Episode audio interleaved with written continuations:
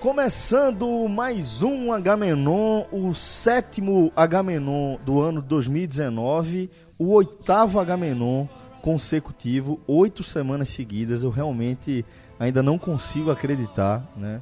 Mas começo a vislumbrar realmente uma, um, um, uma temporada mais longeva aí para o nosso querido Agamenon. E inclusive estamos começando aqui esse programa em altíssimo estilo. Estamos ouvindo Fred Mercury interpretando uma das músicas que eu mais gosto do Queen, Who Wants to Live Forever. É... E inclusive, é, se eu não tô, se eu não, não me engano, maestro, é de Highlander, né? Trilha de Highlander, né? Pelo amor de Deus, né? Super clássico, o né? O High... Não, né? Não, pela- obviedade, é claro que é de Highlander. Isso aí é, é icônica. Isso aí, velho, o cara... Eu acho que você, você fez uma pergunta só pra ser escadinha. Eu sei que você sabe. Eu sei, eu sei que você sabe. Meu irmão, É a chamada pergunta agulha. Já fiz muito pra tu. não sei nem o que é isso. Aqui fura a bolha. É, não, nem foi o caso. Olha quem fala. Tá E- vendo? E, e é... Que maldade, mano. Não, sobretudo nesse momento, né? Porque eu não vou descrever, não. Mas, mas beleza. E sobre isso aí, pô. Com o Cloud, meu irmão. Quando McCloud de, de total, né, Tentando, velho? porra, tentando. É, Sean Connery é um elenco. Sean Connery, ele é decapitado no primeiro. Quem é? Kurgan. É o cara que mata Sean Connery, ele mata é, no final. Kurgan volta no segundo, acho que meio numa realidade paralela. Meu irmão, é muito louco. Depois teve a série da televisão. Bruxaria Tu- entra no é, meio. O Feiticeiro. O Feiticeiro, né? demais o 3. Aí no 4, eles fizeram um crossover com a televisão, onde o cara da TV mata Conor McLeod pra que ele seja o. Ele pega mil almas de uma vez só. Aí é fácil demais. Porque você pega. o- a- Exatamente. Só pode existir um. E é aquele um que sempre É aparece não- outro. Exatamente. Mas, mas, de outra forma, irmão, quando o cara tá fazendo o treinamento dele, casa. Você lembra logo aquele verdinho, o cara subindo a dificuldade, treinando, porque ah, o outro cara é foda pra ganhar, né? É difícil, é complicado. Highla- Veja, Highlander 1 é um filme arretado, meu filho. Do caralho, pô. Caralho. Filmaço, filmaço mesmo. Um desses. É um dos filmes que. Engraçado, a franquia ela meio que ficou no tempo, né? A franquia é muito doida, ela é nem um pouco linear. Embora seja uma coisa de tempo mesmo, que o cara tem 500, 700 anos de vida, mas assim, a, a franquia é muito doida. Porque no outro filme parece, não, isso não aconteceu não, pô, esse cara tinha matado, enfim. Mas o, o 1 é redondinho, pô. Exatamente. Bom, e se, se Highlander é, não conseguiu ser os- dos filmes mais populares da cultura pop atual, a gente pode dizer que o Queen vai continuar inspirando aí é, muitas bandas que ainda vão, vão, vão aparecer, continua inspirando das bandas mais populares da atualidade, e pra gente é sempre um prazer poder é, estar vinculado a, a, a toda esse, essa produção de alguma forma, né? A gente tá falando aí da nossa parceria com a Art Rec, que em abril vai trazer mais uma vez um espetáculo do que há de melhor que você pode consumir em relação ao Queen hoje em dia, além também do Dire Straits Legacy, que é a banda Dire Straits sem Mark Knopfler, lógico que é um- uma, uma queda considerável, mas ainda assim, Dire Straits eh, tem músicos formidáveis e vão trazer uma experiência inesquecível para você. Os dois shows vão ser em abril, daqui a pouco a gente traz mais novidades, valor, como é que vai funcionar nosso, nosso desconto, tudo bem direitinho, tá? Lembrando também que eh, esse domingo vai rolar a, a cerimônia do Oscar, né, a premiação do Oscar, eh, e como a gente havia prometido, nesse programa nós não vamos cumprir aquela ideia de fazer o Oscar de, dos filmes de esporte de todos os tempos, né, Fred? É, a gente não conseguiu é, reunir aí tempo suficiente para fazer essa equipe, produção e nem equipe é, para fazer a o, o debate hoje, uma vez que João Grilo Não, as pessoas já sabem. Com o João não passa sete minutos calado no programa, não. Ele já teria falado do Queen, já teria falado de Highlander, ainda mais falando de coisa velha. Já teria falado do Queen, já teria falado de Highlander, já teria aqui se emocionado com a música. Mas João, nesse momento, ele tá ocupado em movimentar o Twitter. causando rebuliço aí no Cada Twitter, dia né? um. Pois é. Cada dia um. É o melhor detalhe. É a especialidade de João, né? Fazer Não, barulho. sério. Não, é um, ele, ele tem trazido aí informações é, em primeira mão que, de fato, faz- fazem aquela definição histórica de Cássio ficar sempre atualizada. É impressionante como o futebol mais animado do Brasil ele pode estar morto. Série B, 2 na C, morto. Mas é uma fábrica de confusão. É, inac- é inacreditável. É inacreditável. Velho, é, isso aqui é Gaminon, mas eu quero deixar o registro Eu quero que você listou o futebol um pouco, mas é de Agamenon que eu vou falar. É, isso tá gravando na quinta-feira, na quarta-feira estive lá em São Paulo num, num evento do Museu do Futebol. Duas pessoas chegaram para falar comigo. Uma de Minas Gerais, o cara trabalha no museu, Tiago trabalha no museu do Mineirão e outro Márcio trabalha no museu no museu do futebol. Um é atleticano, cru- cruzeiro, vou nem falar para quebrar o cara de repente, mas é Atlético é Cruzeiro. E- Não é América, né? não, não, é- não, não é América, não é América. Inclusive, até tem a galhofa lá, almocei uma resenha danada e o outro cara é coritiano. Meu irmão, aí o cara, o cara, pô, escuta, o Cássio, não sei o quê, eu disse, é, pô, prazer e tal. Eu disse, pô, escuta o podcast. Eu disse, pô, eu li assim. Primeiro eu perguntei, eu disse, ó, tu escuta o H-Menon? Não, escuto também, pô. Não, aí o cara, por quê? Disse, Porque, veja só, ele falou que era corinthiano. Tu tá ligado que o Corinthians é analisado sobre apenas um aspecto, adversário. Assim, assim o Corinthians só entra no podcast sem adversário, não é? Ninguém fala, Claro, ninguém claro. fala assim que é contratação assim. Adversário do mal ainda por Não, cima. então assim, ó, que ele vai dar trabalho, ou seja, ele eu sei demais, pô, mas é a resenha, sabe? pô, eu escuto, eu disse, pô, velho. Aí o cara, porque ele não tinha, o cara é paulista, torcedor do Corinthians, eu disse, tu escuta, escuta, escuta o todo dia, eu disse, porra. Aí eu disse, pô, tô, se você estiver ouvindo esse aqui, já, já deixa um abraço, até porque a galera me recebeu, foi, porra, foi, foi legal pra caralho, foi muito rápido, muito corrido, mas eu fiquei, pô, ah, quando você tem uma, a galera abraça dessa forma, mas a turma lembrando desse jeito, eu disse, beleza, aí o cara escuta o Agamenon, eu disse, mas ó, não dá pra tratar, contei pro cara do, o cara é atlético, acabei de lembrar. Por quê? Por quê? Porque eu contei, eu contei a história de Figueirense e Botafogo e Atlético Mineiro e Olímpia. Eu falei, disse, ó, tu não faz ideia, mas agradeça a mim, a Libertadores. Eu... Por quê? Porque eu larguei o Atlético. Tinha duas, te- pra quem não lembra, tava- eram duas televisões em 2013, enquanto o Atlético jogava com o Olímpia pra ser campeão da Libertadores, tava tendo na televisão do lado um jogo completamente obscuro. Figueirense e Botafogo pela Copa do Brasil indo pros pênaltis. Só que o esporte que estava rebaixado, sabe-se lá como, iria para a. Copa Sul-Americana se o Botafogo passasse. Porque o Botafogo abriria, abriria mão da vaga do Sul-Americana e abriria mais uma casinha e finalmente chegaria na vez do esporte depois de passar por 10 times à frente. Tanto que o esporte estava na segunda divisão. Aí, ne- nesse momento que tava tendo esse jogo, o Fred lembra disso aí. A turma tava secando. Demais. Secando o galo, porque, pô, o cara seca quem quiser, meu irmão. Na verdade, tava secando o galo, eu disse. Eu tô dividindo energia aqui, meu irmão. Concentrado em importa, né? Aí eu, eu larguei, eu disse, ó. Larguei, disse, ó, pode ficar, com, pode ficar com a liberta. Fechei, disse, ó, pode ficar com a liberta. Eu disse, cara, aí o cara, meu irmão, por quê, pô? Eu disse, ó, se tu perguntar o motivo é pior ainda. Tu vai, tu vai achar, eu disse, por quê?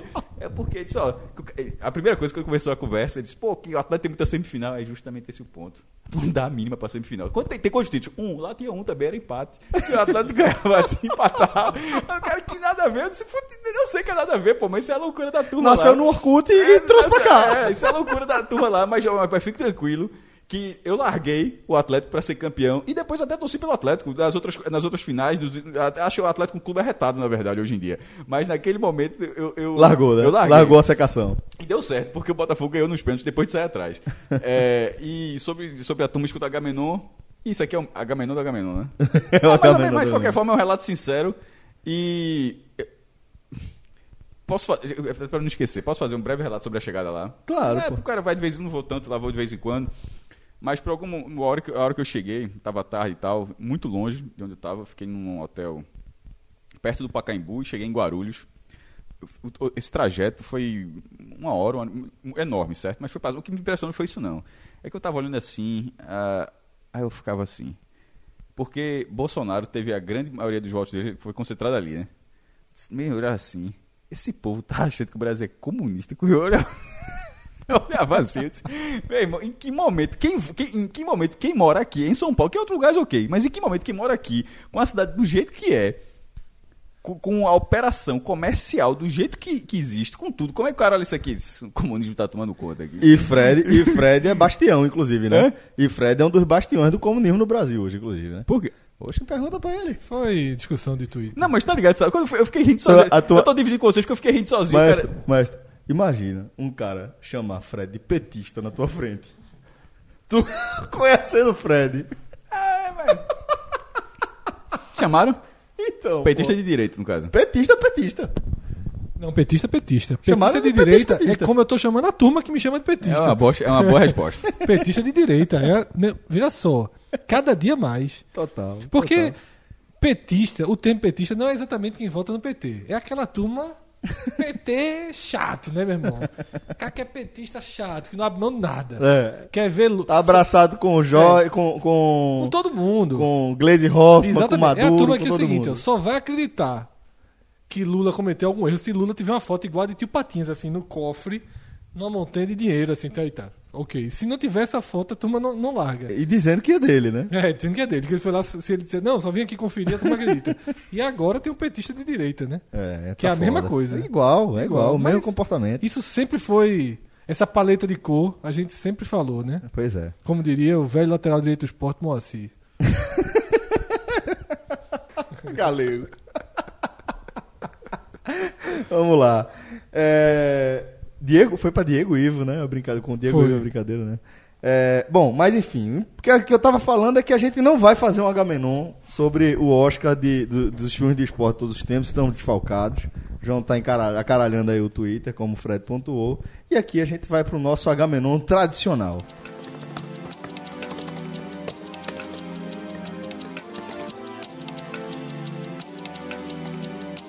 E para começar o nosso Agamenon tradicional, a gente começa pela nossa sessão Google Trends, onde a gente vai analisar os termos mais procurados via Google no Brasil nesse último recorte dessa semana, né, Fred? E onde João faz menos falta do que Rafael Brasileiro.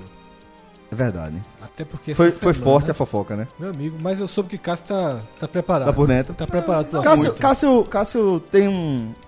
Gosta, gosta de um. De um, de um babadozinho também. Mas é, o décimo termo. Tá vendo, cara? o décimo termo, ele é um termo pesado, tá? É um assunto é, violentíssimo que aconteceu. Na verdade, já é a, continu- a reta final do, do- das buscas pelo assunto, que é o caso do Extra, né? No supermercado Extra, o estrangulamento do, Loucura, que o gente. segurança que terminou em morte. Você é a polícia? Você é a polícia? Então chama o 90 pra ajudar. Você tá mentindo! Não, não você tá estou, mentindo! não Você estou, tá mentindo, não porra! estou. Você tá mentindo! O cara pegou a arma dele lá. Não estou estava no caixa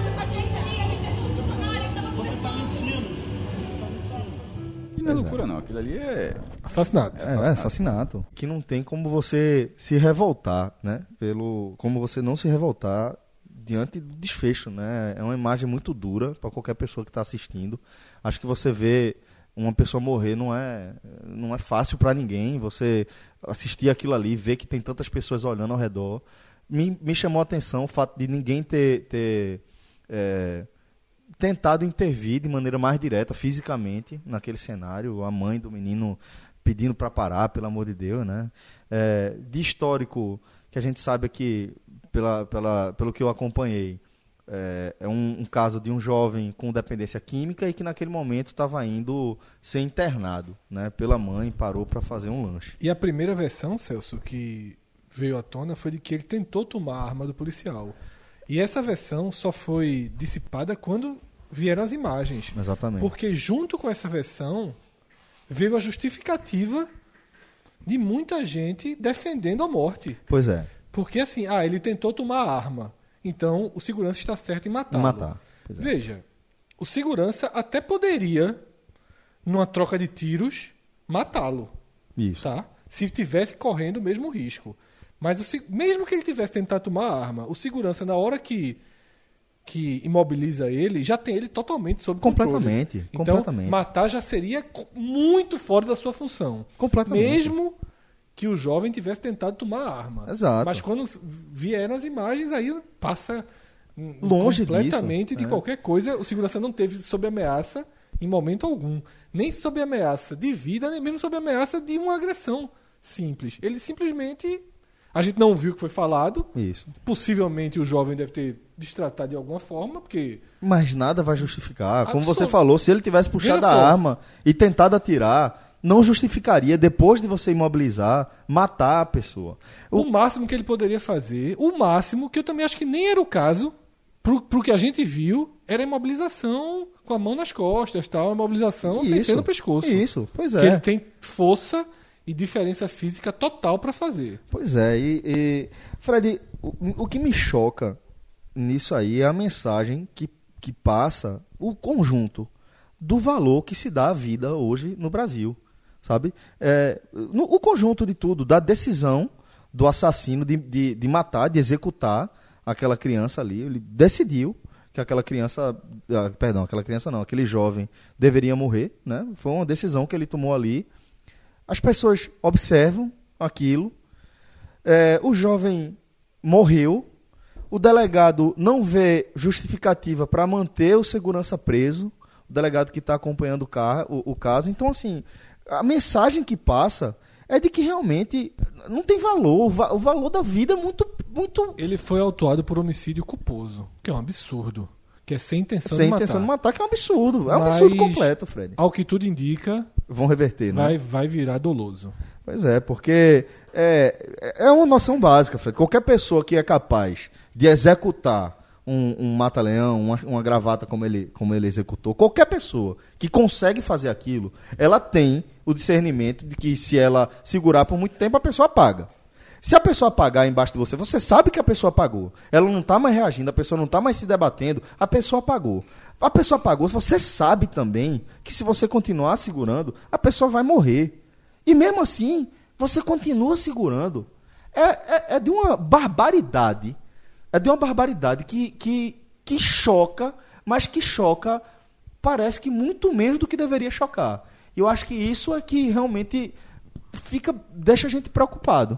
Celso, parte dessa anestesia geral é justamente aquilo que a gente estava mais em tom de brincadeira falando antes, essa história dessa polarização. Porque agora, todos os temas, a pessoa, antes de opinar sobre o tema, parece que ela fez assim: ó, peraí, isso é do meu lado, eu vou ter que defender ou eu vou ter que ser contra? Isso. Por exemplo, a nossa visão, de nós três aqui, inclusive, sobre Maduro, em tese, em tese, a gente deveria ter analisado e dizer, eita, temos que dar um jeito de defender Maduro. Porque é assim o comportamento que muita gente vem tendo.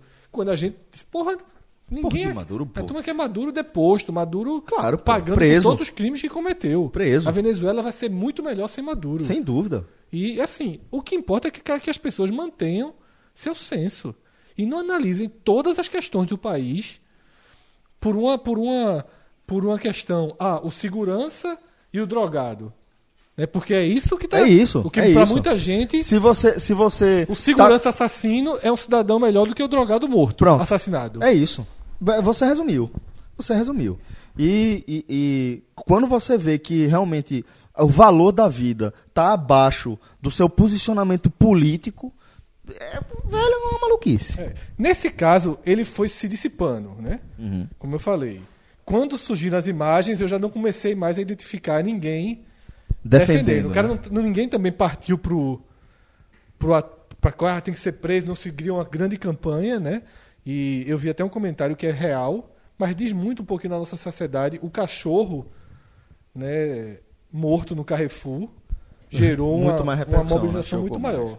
Mas isso, isso traz outras questões também. Isso... Mas, mas ao mesmo tempo, dentro da questão primária, é, bizarro. É, é bizarro. É bizarro. Mas envolve outras questões. Lembrando que o assassino é Davi Ricardo Moreira Mâncio e a vítima é Pedro Henrique Gonzaga, que tinha 25 anos.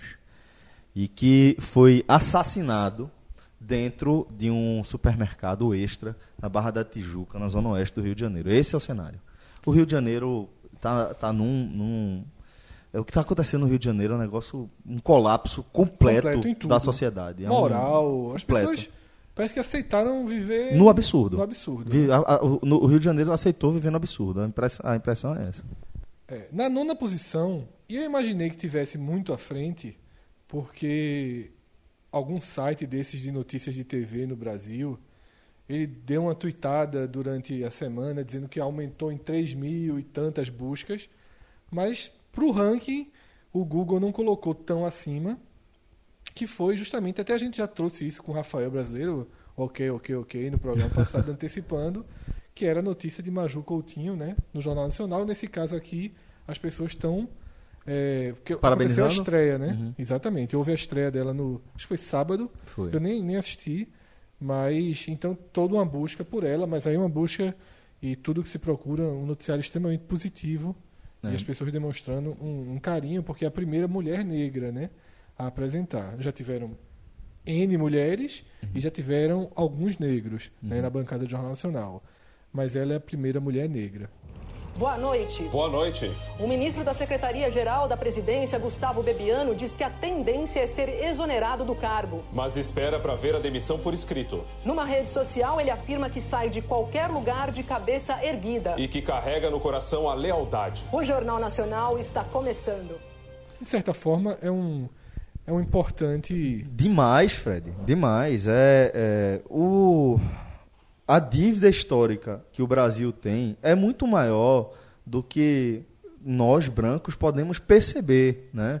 É, o que os negros sentem no dia a dia, o que a, a, a- a comunidade, a maioria da população do Brasil sente no dia a dia, é muito violento. É, é, de fato algo muito representativo. Eu vi inclusive uma, uma tirinha recentemente que me chamou muita atenção, que é, é, de duas, duas crianças sendo abordadas por um policial, o policial pedindo a nota fiscal. Aí é uma criança branca e uma criança preta. A criança branca fala: "Pô, Como assim nota fiscal? Quem é que tem nota fiscal? A criança preta tira do bolso e faz: Tá aqui. Isso, isso para mim foi de uma dureza, sabe? Foi de um, um- um tapa na cara, de, de, de fato, é, essa comunidade entender que, para todos os efeitos, ele está errado. E que ele precisa, ela- essa faixa da comunidade precisa provar o tempo todo que ela não está errada, que ela está certa, que ela é uma pessoa como qualquer outra. Isso, então, por isso que é tão emblemático. Eu vou. é, o oitavo termo ele foge um pouquinho dos próximos, dos assuntos anteriores e dos próximos. Mas eu vou citar ele aqui mesmo para a gente seguir a ordem. Eu ia fazer uma mudança, ia trazer logo o combo é, políticas e, de, e suas Desdobramentos. seus desdobramentos. Mas eu estava posição aqui fazendo uma soma. É, isso, detalhe, Celso. Lembra que eu sempre tiro algumas coisas que aparecem de forma recorrente? Isso aparece muito. Só que dessa vez foi muito intenso e, de fato, eu, achei bom trazer, que foi a busca pelo Galaxy S10. Lançamento da, da Samsung, né? Isso. E eu não sei a pronúncia, me perdoe se eu errar, porque eu nunca escutei falando que é a empresa chinesa. Eu acho que é Xiaomi, É Xiaomi. Xiaomi, Xiaomi, né? é. Que tá chegando muito forte, né, nessa parte de, de aparelhos celulares. Ela lançou o Mi 9, o novo celular dela. E eu tava, eu tava abrindo aqui uma matéria do Tecmundo que diz o seguinte: é, vem para ser concorrente direto, tá? De, de Samsung, de Motorola e de Da Apple, etc. isso. É que são os, os líderes de mercado hoje, né? O, o- o Galaxy é o grande concorrente da, do iPhone, né? E agora a Xiaomi chegando também forte. No mercado a gente sabe do, do poder é, da, da indústria chinesa com o aporte aí estatal e sem dúvida quando chega, se chegar, chega fazendo as coisas bem feitas. E por que os dois termos estão na busca? Porque os dois foram lançados essa semana e os sites fizeram Comparativo. um comparativo, né? Entre o Galaxy S10 e o Xiaomi Mi 9, qual é o melhor. E aí eu tava vendo aqui essa comparação, eles analisam tela, câmera e todas essas questões dos celulares. Fica 3 a 1 pro Galaxy, tá? Só que vem o preço e o Galaxy S10 ainda só está com preço estimado de 930 euros e o celular chinês com 400 euros. É o grande diferencial, né? A mão de obra muito mais barata, mas ainda assim, é, Samsung é gigante sul-coreana né, no mundo, é, bem estabelecida, mas não duvido nada. O chinês, quando chega com um produto de qualidade e com esse preço tão competitivo. Porque o que, o que, na verdade, ele não vai concorrer com o S10, né? É, Ele vai concorrer com a linha mais popular da Samsung e aí ele pode ganhar. Porque o cara que pode pagar 930 euros, ele vai pagar 930 euros no Samsung. Ainda vai pagar. Mas Não tem aquela Mas- outra linha que é Mas aquela é o que linha você fala, é o Samsung, cara que né? paga, porque tem todo um nicho que é uma galera viciada assim de comprar qualquer novidade, meu Isso, irmão. é. Mesmo, e- mas não necessariamente tendo condição, o que, é, o que eu acho Não até mais tem grave. demais, assim. mas vai ter também. histórias Mas eu acho que. de sacrifícios. Eu, eu fico impressionado, assim. Sacrifícios extremos para comprar um celular. Propaganda, senhores.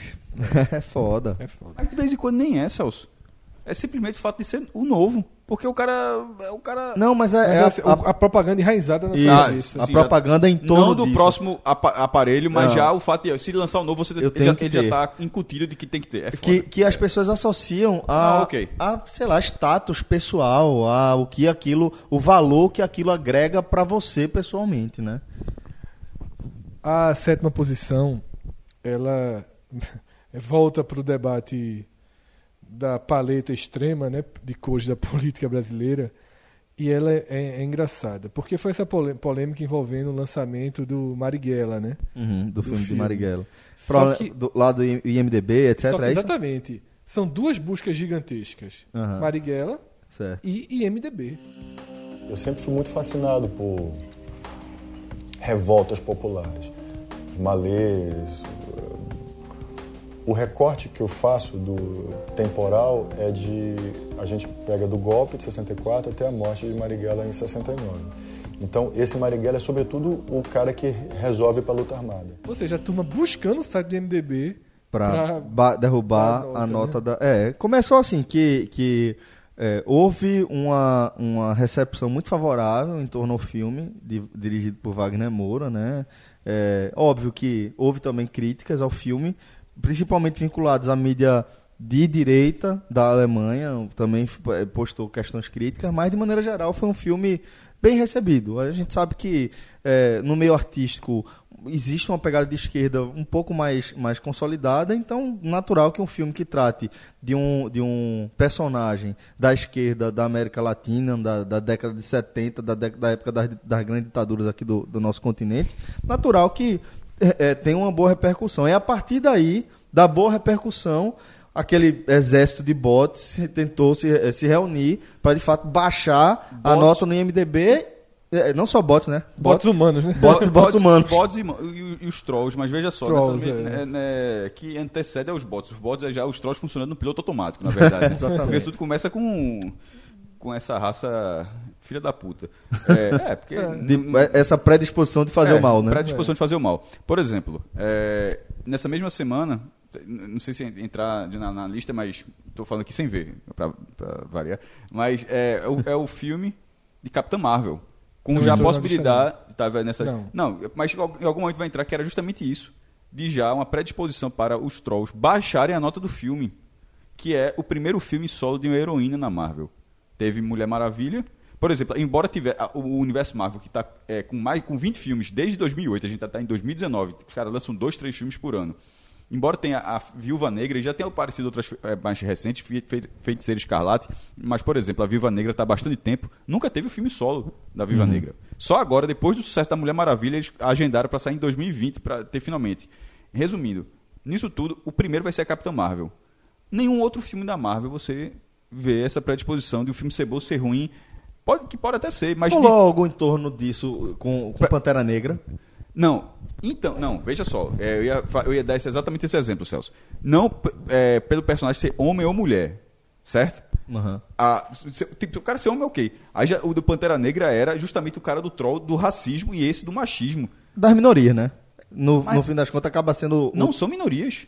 Qual é a minoria? Mulher? Mulher é metade Não, do não, não. pô. O que eu, desculpa. O que eu quis. é, quando a gente se. é, assim como os negros. Quando a gente se, Porra. como a gente se refere com minoria, é em relação a direitos. Ok, né? ok. Foi Mas- nesse sentido que eu quis dizer. Certo. Então, isso, isso- e, e- agora que você falou, me parece mais óbvio. Desculpa se eu interpretei mal. Não, mas, faz sentido. é, A sua observação é, é- é bem importante. É porque, é, e, e nessa, e nessa questão,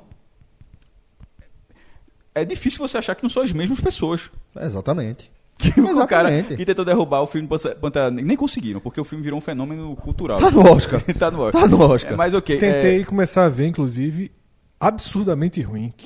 Não, Pantera não, Negra? não consegui ver 30 minutos. Não, dá. Fred, veja, quando, Não dá. Quando, eu- tem Muito algumas ruim, coisas, pô. Fred, Eu fiquei que eu fico em impressionado com vocês, silêncio. pô. quando tu tá falando, eu fico em silêncio. Super-herói, desista. Eu desisto, é. Pronto, desista. Porque Eu fiquei, eu fiquei impressionado com vocês.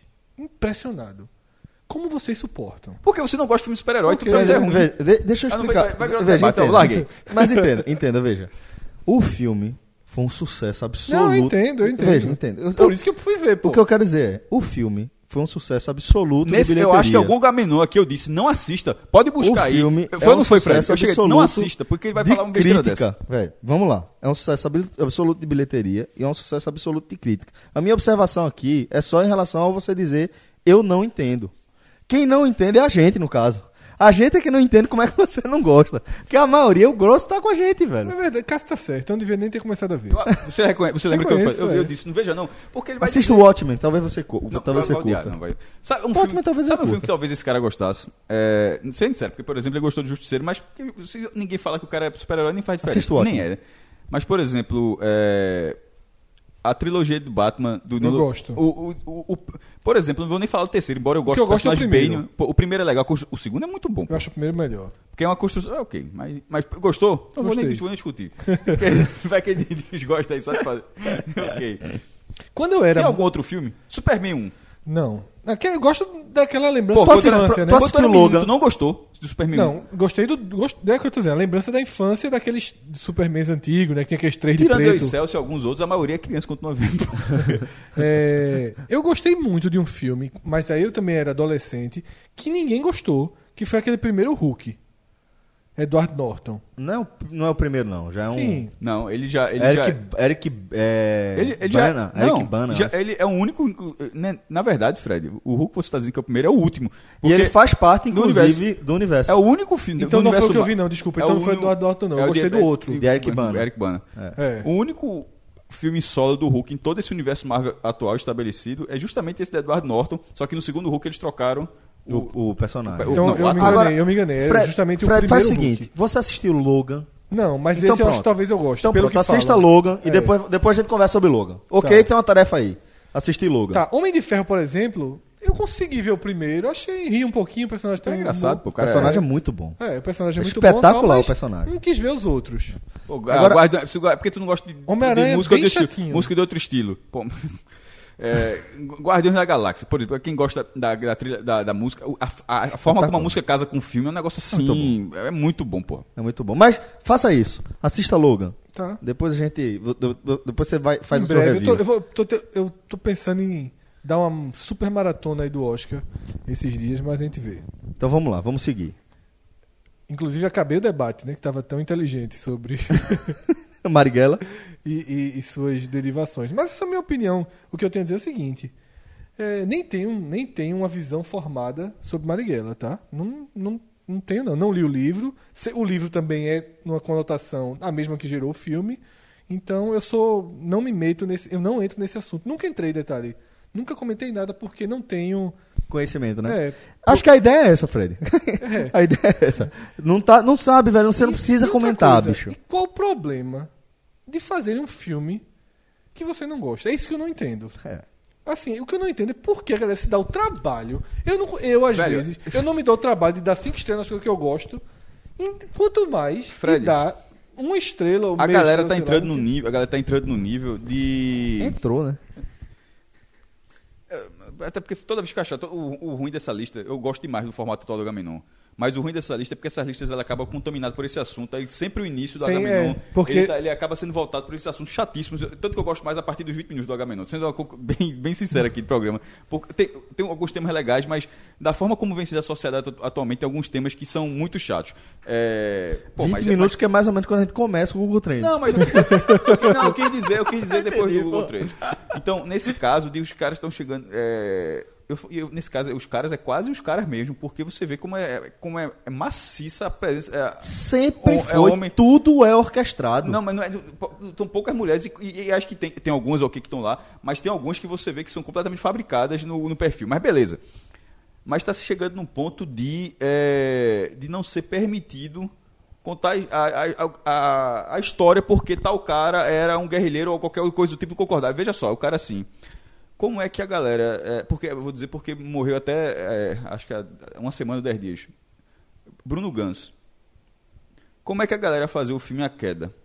Que é sobre Hitler, que é justamente as horas finais de Hitler. Porque assim, todo mundo sabe o que Hitler foi. Não inter- Veja, todo mundo sabe o que Hitler foi. Se o fato dele ter sido o que ele foi impossibilita de contar o filme. Pega essa, essa lógica de Marighella. Perfeito, É, Como é, que- como é que você, você não conta mais nada? E, mas é sempre o que você.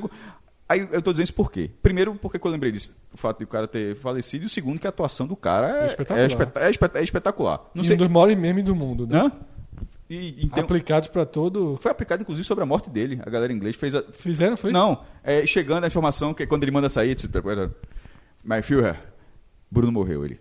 Aí ele tira- vai tirando o óculos assim com a mão tremendo. Nice. Não, não, não. Aí ele fala primeiro. Ele tira a mão desse. Sai, sai, sai, sai, só fica os três. Quando a turma sai, como é que alguém vai me, vai me interpretar agora, pô? Quê. assim, mas é um vídeo fantástico, assim. Inclusive, eu achei a homenagem assim, muito bonita. Muito bonita, Muito, muito muito bonita. bonita. Mas enfim.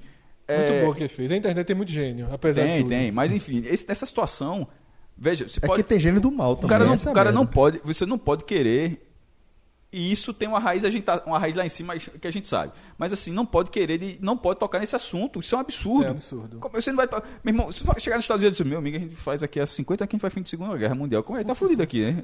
Vietnã, onde os Estados Unidos faz do lado dele, faz até o próprio lado do. do Faz de todos os lados, Faz de é. todos os lados. Como Você não vai contar? Exatamente. Isso, Pronto, isso, isso, isso, é, isso é um resumiu. Os. Estados Unidos já fez filmes sobre o Vietnã de todos os lados. Filmes extremamente críticos aos Estados Unidos. O próprio o que é Rambo? É. Rambo é o soldado que volta Chegou. completamente contaminado pelo Isso. que passou e não consegue se reinserir na sociedade. E nem a sociedade o aceita, o que é inclusive um problema social dos Estados Unidos durante muito tempo. E ele tá lá, pô. Um filme de guerra. Só que você gosta do cara tirando tá, tá, tá, tá, tá, o, ca- o Capitão Nascimento lá daquela época, o, John Rambo. Aí pronto, aí o cara aceita. Mas se, mas se você, for, se você eh, for ver pro cerne daquela questão. É a mesma coisa disso aí. Não- ó, é contrário. Aquele, o Rambo é contrário aos Estados Unidos. Enfim. E, é, e aí, agora chegando na parte que Cássio menos gosta, porque esses foram assuntos. Veja, os assuntos que entraram. Esse tu considera leve? Não, os assuntos que entraram, que a gente acabou tendo algum debate político, foram o segurança do extra, até a questão de Maju no JN, Marighella. Marighella. E agora entra, eu juntei num pacotão, tá? Foram quatro termos. Na verdade, eu até separei, mas eu estou fazendo aqui uma junção pra gente não ficar debatendo. Eu só quero ver quais são os termos. Não, Bebiano, Óbvio. tá? Floriano Peixoto, que é o general que substitui Fleiri- é, Bebiano, deixando apenas Onyx como civil, né? na- Nos O ministros que resto ficam, tudo general. todos generais, nos ministros que trabalham no palácio, né? Que são de contato direto. Esse foi um caso. E depois, já na terça-feira, o áudio de Bolsonaro, que já foi o áudio da conversa vazada. Ligou sem querer, é ótimo, né? É, de Onyx pro, pro repórter do Globo. Pois é. É, Ele ligou sem querer, foi foda, foi não foi? demais. É um áudio que, na verdade, assim. Minha, minha geral sobre A, a turma já contou tanta gaminô entre esses caras que na hora que ele fala isso, eita, pô, esse povo não cai não, porra. Esse, povo, esse, povo, esse povo não acredita nisso não. Ele- Mas entre ele tem tanta gente que acredita que o cara acaba já no piloto automático de contar uma dessa. Sobre, esse- sobre essa questão toda, é, os áudios não são áudios incriminadores. Não. nada o problema disso. dos áudios, na verdade, é que na ordem cronológica dos fatos, O, o primeiro, né? O de Bebiano. os de Bebiano. Tá. é, é. Não, não, eu tô falando já com os de Bolsonaro. Sim, Bebiano conversando com Bolsonaro. Bolso- Bebe- Porque teve o de Bebiano- ontem que foi Bolsonaro conversando com o Onyx. Não, eu tô falando de Bebiano conversando com o Bolsonaro. Bebiano, olha que você entra em contradição. Que seja a Folha, se for uma tentativa tua pra mim e eu não atendi, eu não liguei pra Folha, eu não ligo pra imprensa nenhuma. Quem ligou foi você, quem vazou foi você. Dá pra você entender o caminho que está indo? E você tem que fazer um- uma reflexão pra voltar à normalidade? Deu pra entender? Vou repetir. Se você tentou falar comigo, um pra um, se alguém vazou pra Folha, não fui eu, só pode ser você, ok? É, ali a questão é, não é que é incriminador, algo do tipo em relação a Bolsonaro, mas que desmente Bolso- Bolsonaro, quando Bolsonaro havia afirmado que não tinha estabelecido nenhum tipo de contato com, com é, Bebiano no dia anterior, para segurar a mentira, o, o, desmente, no, no, no caso de, de, de Carluxo, né, de Carlos Bolsonaro. Então, para sustentar a mentira do filho, ele disse que, que Bebiano era mentiroso, que não tinha conversado com ele em momento algum, e logo depois Bebiano falou: Bom, não conversou comigo é o cacete, olha aqui. E aí veio a justificativa de que áudio de WhatsApp não é conversa. Porra, aí é foda, velho. Aí é foda. Você querer dizer que áudio de WhatsApp não é conversa? turma come gente com áudio de WhatsApp. Pelo amor de Deus, porra. Quanto mais Pelo amor conversa. de Deus, pô. Então, assim, é, é, é de, uma, de uma deslealdade, certo? É de uma deslealdade intelectual que, que incomoda demais, porra. incomoda demais. É foda, pô. Essa, essa expressão como gente, eu lembrei do próprio Bolsonaro. Tem uma entrevista dele. Tu lembra, a repórter da, o da apartamento? Folha? É, do... E o, e o dinheiro? É, rapaz, esse dinheiro eu usei pra comer gente. não é isso que eu escrevi? Não é isso que eu escrevi. Pronto, esse É- dinheiro aí. essa é uma das pouquíssimas coisas, das pouquíssimas coisas que ainda, porque em algum momento eu acho que ele, alguns vários momentos, mas que eu, que eu acho que que é uma sinceridade que, Que ele teve que deixar pra trás, né? não, que ele teve que deixar, É. que a liturgia do cargo não permite, ok, mas que a, a figu- Mas o tanto de, de liturgia que o cargo não permite, que ele tá Sim, pouco não, se mas- lixando. Mas, não eu tô- sabe- mas eu tô sendo, é- mas eu tô sendo bem direito específico, eu tô sendo bem É, específico claro, sobre claro, isso aí. claro. E, por exemplo, isso aí, por, o que eu tô dizendo, não se aplica, por exemplo, o que ele falou pra Maria do Rosário. Não é isso, não. Sim, não é Mas é esse caso, essa respostazinha, que é aquela respostazinha que o brasileiro médio, Adora. fa- todo ele fala. Eu ri, é, que fala, eu ri demais quando Então, eu pra, pra, pra, pra não, pra não ter hipocrisia de dizer, porra, essa é uma piada dessa, tu só. Agora, assim, a, o foda é que ele, ele não abre a, a, pra piada em nenhum momento. E, É. e- e, obviamente, é, não, é, não, é, não, não é questão de ser uma, uma piada, porque piada racista não é piada racista. Sim, é. piada racista É racismo. É, É racismo. racismo, é. Então, assim, não é pra, pra, pra, pra que ninguém interprete dessa forma. Eu tô falando essa aí, simplesmente, que o cara tirou uma, uma, tirou uma greve. meu irmão encheu o saco a mulher perguntando. Quer saber a verdade? Pronto, usei pra comer gente. Sobre, sobre esse caso, queria só fazer ah, umas, umas ponderações, né? Algumas coisas que me chamaram a atenção num todo. Primeiro, o presidente da República tratar um assunto delicado, porque se não é incriminador, o assunto é pelo menos delicado, onde ele chama a principal emissora, ma- maior produtora de conteúdo jornalístico e da puta que pariu do país, de inimiga. Ele trata o Grupo Globo como inimigo. Ele verbaliza isso. Isso já me chama atenção. Outra coisa, ele trata todos esses assuntos delicados, como, por exemplo, chamar a maior emissora do país de inimiga, ele trata por WhatsApp. Num grupo, é, por áudio de WhatsApp. Sabe? É, é, E algo que vai. A fala dele com o Bebiano, aquilo ali incrimina ou Bebiano ou Bivar. exatamente. Não tem outro. Exatamente. E a outra coisa que me chama muita atenção em relação a esse caso também, Fred, é que é, é, o recado que isso dá para o governo, para os integrantes do governo dele. Porque assim, Bebiano, ele é um cara que, que ele não é um amigo antigo de Bolsonaro. Ele é um cara que é, é um tornou-se um grande admirador de Bolsonaro de uns 6, 7, 8 anos para cá e que nos últimos cinco anos forçou a aproximação a Bolsonaro tanto quanto pôde, ao ponto de realmente virar um cara próximo a Bolsonaro e de ter tido uma participação decisiva na campanha vitoriosa da eleição de Bolsonaro. Então ele pega esse cara, que teoricamente é um braço direito, que fala sobre Bolsonaro sem exagero. Quando ele se refere a Bolsonaro, ele utiliza expressões como amor. E capitão. Eu achei Capitão, ridículo. a subserviência dele. de Chama tratar- de presidente, pô. É, é, de qualquer coisa. Você chamando vê, de capitão. Onyx, Onyx chama ele de tu. É. Né? É, é- é diferente. É. de- é completamente diferente. Então, é de uma subserviência. Ele se coloca dessa forma. É, de, de de uma maneira absolutamente subserviente. Mas, de qualquer forma, a gente não pode ignorar que todo mundo que está ao redor de Bolsonaro enxerga, ou enxergava em Bebiano, um grande aliado, um braço direito, um cara que é muito próximo do presidente. E na primeira crise, na primeira crise, Bolsonaro fritou ele publicamente de maneira assim, sem nenhum melindre, sem pensar duas vezes, sem piscar. Sem piscar. Então, é, a mensagem que isso deixa para o governo, eu acho que é uma mensagem relativamente preocupante. Eu, não- é, o, o- o o- reflexo disso no mercado é direto. E é isso que é preocupante em relação a Bolsonaro. É que quando você vai somando os fatos de, porra, o cara tá mandando, tá, tá, tá- tá tratando assunto tão delicado assim pro WhatsApp, que amadorismo do cacete, pô. O cara tá conduzindo o governo com, com essa displicência, que amadorismo do cacete. Então, é uma coisa que faz com que você fique preocupado em relação a como o mercado vai começar a reagir depois de dois, três, quatro, cinco, seis meses. A gente está com 45 dias de governo. É um mês e meio de governo para estar esse encaralhamento já, com o ministro caindo, o ministro íntimo do presidente. Então, assim, são muitas coisas que vão deixando a gente mais e mais preocupados. E aí, Celso, entrando outros termos que foram associados a esses diálogos, o antagonista, porque acabou sendo citado que Bebiano mandava, que Bebiano dava nota, tirava. Que virou de esquerda também, né? Junto contigo. Nesse momento, nesse momento é, para ser de direita, o cara tem que ser meu amigo. Troll. É. Reinaldo Azevedo Porque se o cara virou se, de esquerda. virou há muito tempo, se o cara, se o cara for levemente maleável, se o cara dizer, rapaz, será? Se o cara É. fizer o será, tá fudido. É, exatamente. Pois é.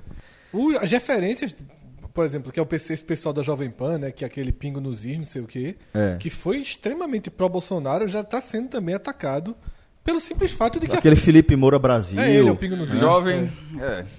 Pois é, plantou É, o que colheu. é. Alimentou troll como quis, A gente, a gente não colhe o que a gente planta? É, exatamente. Ah, não, tô falando aqui no podcast, a gente não colhe. Exatamente, é É, perfeito. pô, então. Perfeito. Tem gente que largou, é, segue o jogo. Ali, né? ali é o seguinte, Felipe é aquele cara que pré- escolheu a terra, escolheu aqui, pronto, escolheu. Agora eu vou desmatar, agora eu vou arar a terra, agora eu vou semear, agora eu vou adubar, agora eu vou irrigar. Aí quando começa a colher, faz, como assim, Adubei minha demais. gente?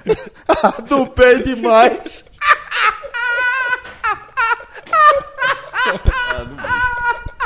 Mas adubou, viu? Adubou pra caralho. Esse quadro aqui vira cococast ou não? Tá caminhando bem. Vamos É, embora então. Fim da política, tá? Nenhum dos termos agora, daqui pra frente, tem qualquer conotação política. Um talvez. Graças a. oh. Um talvez, um talvez. O próximo. Fala. eu Se esforça aí pra não ser. É, é, na verdade, não era pra ter, é daqueles indiretos, né? Mas, é, é, enfim. Vou até passar, já que eu citei, eu vou pra ele, vou inverter. Na verdade, é o quarto colocado.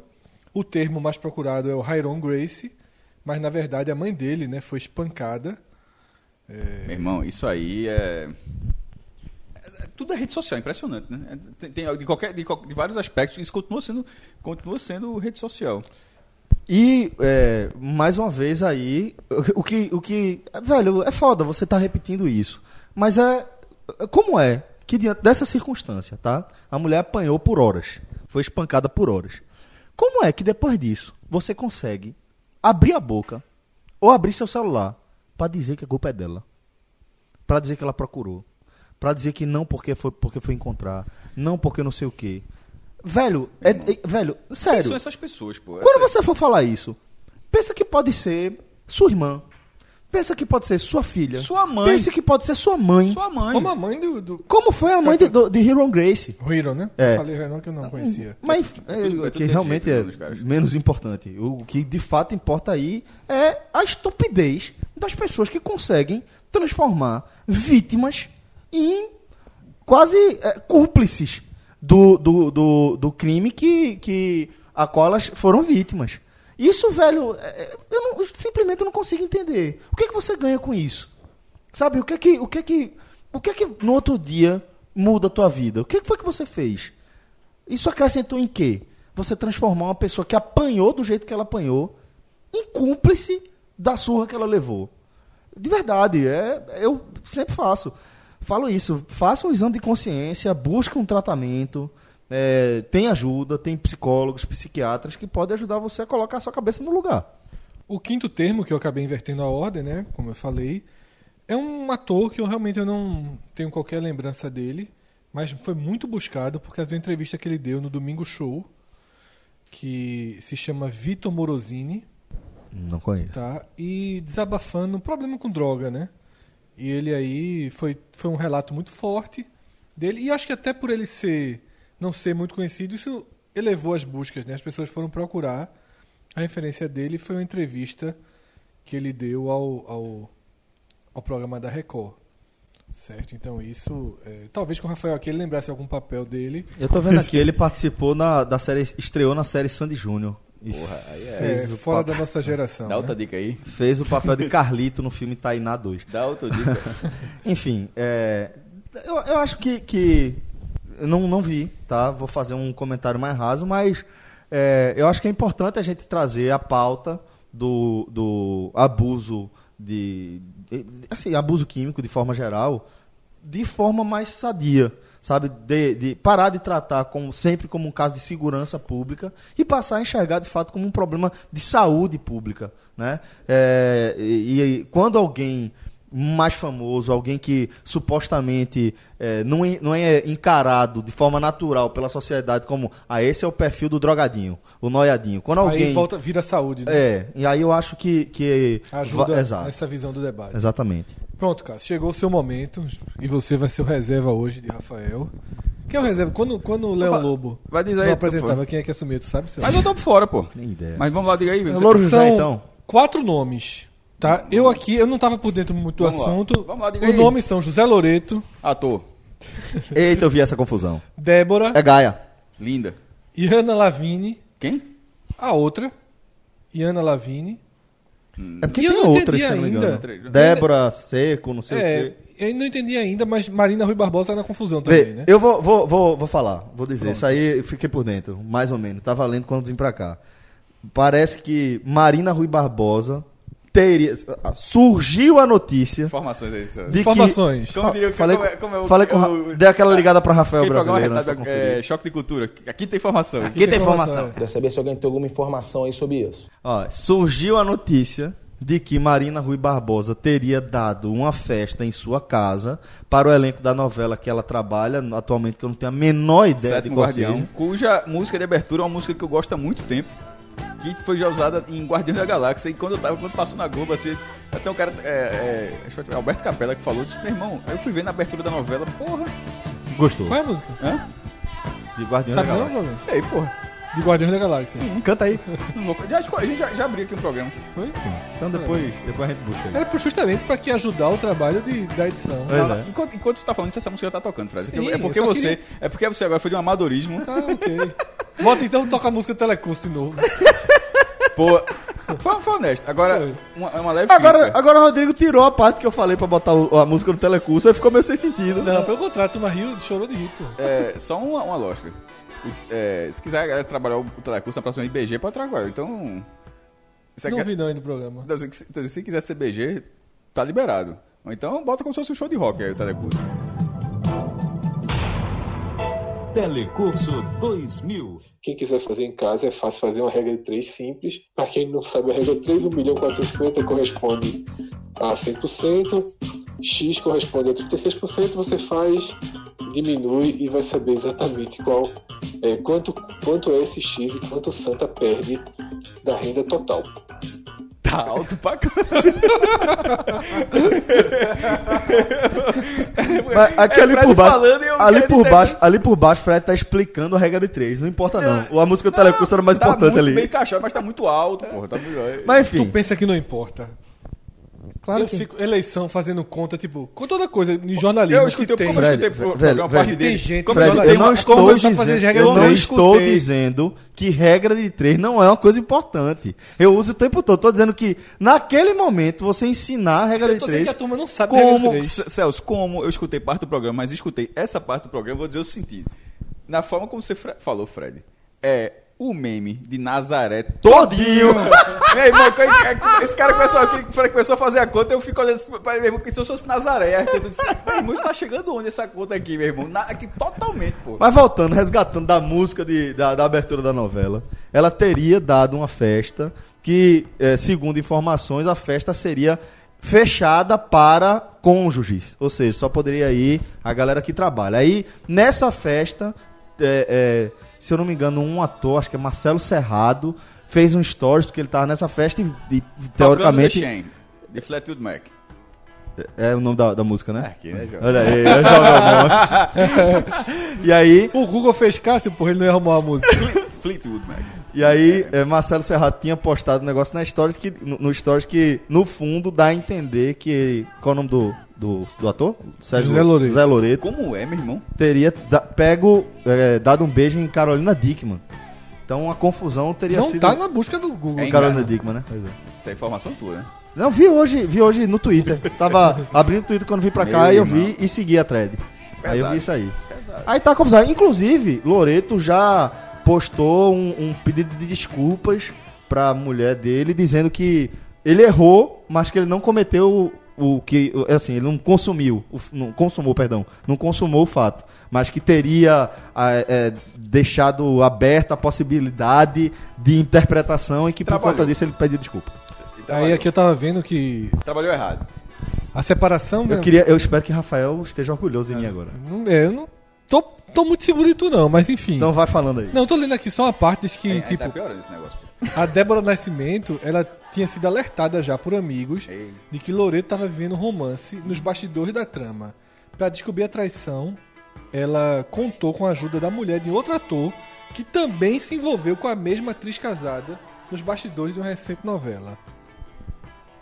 É Foda. Eu vou dizer o seguinte: tudo isso que eu falei. E ela viu as mensagens que o marido trocou no celular. Tudo isso que eu falei. Ou seja, o não, WhatsApp gar- aqui não já... garanto, não. Só nesse programa aqui, o WhatsApp já derrubou um ministro e um casamento, né? É foda. É foda. Essas informações não, não tenham confiança, não, do que eu passei. viu? E, e só Marina Rui Barbosa diz que não foi ela, tá? Porque não tá muito claro quem foi, né, a, a, a mulher. Ela disse que não foi ela. E deixa eu só saber agora quem é a Iana Lavigne, né, que eu falei. Ah, não, porque é o seguinte, tá todo mundo indo atrás de quem pode ter sido. Ela também disse que não foi ela. Então é isso. Bom, então. Nego, Você tá com a cara de plot twist gigantes. no, fi- no final, Vai ser uma nova série da Netflix. Não. Tudo agora é série da Netflix, né? meu irmão, Tudo que a pessoa fala num dia, Marta, vai abandonar. Eu tô achando isso ridículo. uma dessa, meu irmão, comigo, uma vez, eu jurei, eu jurei que não tinha feito nada. Jurei, meu irmão. Não acreditaram. Não, não acredito. Eu, eu, isso não fui eu. Mas esse número. Eu não, quem tava lá no meu WhatsApp o número. Essa história do caralho. Tava lá, tava- era da mãe dela. Tá, é, tava, tava no WhatsApp. Eu, jurei que eu, não sei. Como é que tá? Isso aí no começo do WhatsApp, inclusive, certo? Eu, eu- com pouco tato com o WhatsApp e, e, e- e jurando, porque era verdade, que eu eu. Mas como é que tá aqui, velho? Tá. Veja, eu vou reconhecer que tá. Tem um número aqui que tá, tá aqui. eu não Tem uma conversa eu, eu respondi em algum momento, mas eu não sei. Como é que eu vou. e ao mesmo- eu sei que é difícil, mas eu, eu- eu juro que eu. Meu irmão, foi uma confusão gigantesca. Aí deixou em casa e tal, fui pra casa. Aí eu fui, meu irmão, o que é que pode. Eu não eu não sei, olha, eu, eu não, não, meu irmão, não, aí eu disse, cara, eu, eu, eu não abri. A- a- a inclusive. É porque não pode abrir, né, velho? Não sendo tu, não, pode pô, abrir, não, não, pô. pô. Mas nisso não. Porque eu não abri. A briga terminou justamente porque em algum momento o cara abre, aí pede desculpa que nesse cara É. vai. Não, mas eu não abri porque eu disse, ó, não, não fui eu. Assim, só que isso em outro tom. disse, Não, não fui eu. eu não fui- meu irmão, o negócio meu no meu celular. Eu disse, Eu cheguei em casa, meu irmão, como é que eu conserto isso, meu irmão? Eu não sei o que é. Eu não sei o que é. E tá no meu, realmente tá no meu celular. Disse, Aí, aí, porra. Toca o número. meu amigo. Toca o número, amigo. Agora eu vou saber quem é, Não, né? assim, eu- Já é um alívio, né? É. Não, é, não, pera, assim, tu quer, porra. Naquele, toca, aí a, é a voz do outro lado. Me desculpa. Aí eu disse, como é? É a mesma voz da pessoa que. é, Como é? Me desculpa. Eu disse, por quê? Isso aqui é o celular do vovô. É foda. Aí, aí, ele falou isso. Aí eu, eu não salvei, porra. Aí Ficou o número lá qualquer. Aí. Aí nessa hora. O cara cresce. Meu, aí eu? Eu já Aí o desligava cara cresce. não, não, nessa, nessa, nessa hora você fala isso. Eu, eu, só lembro, eu, só- eu lembro que eu disse, eu, disse- eu falei, eu disse a você que eu jurei.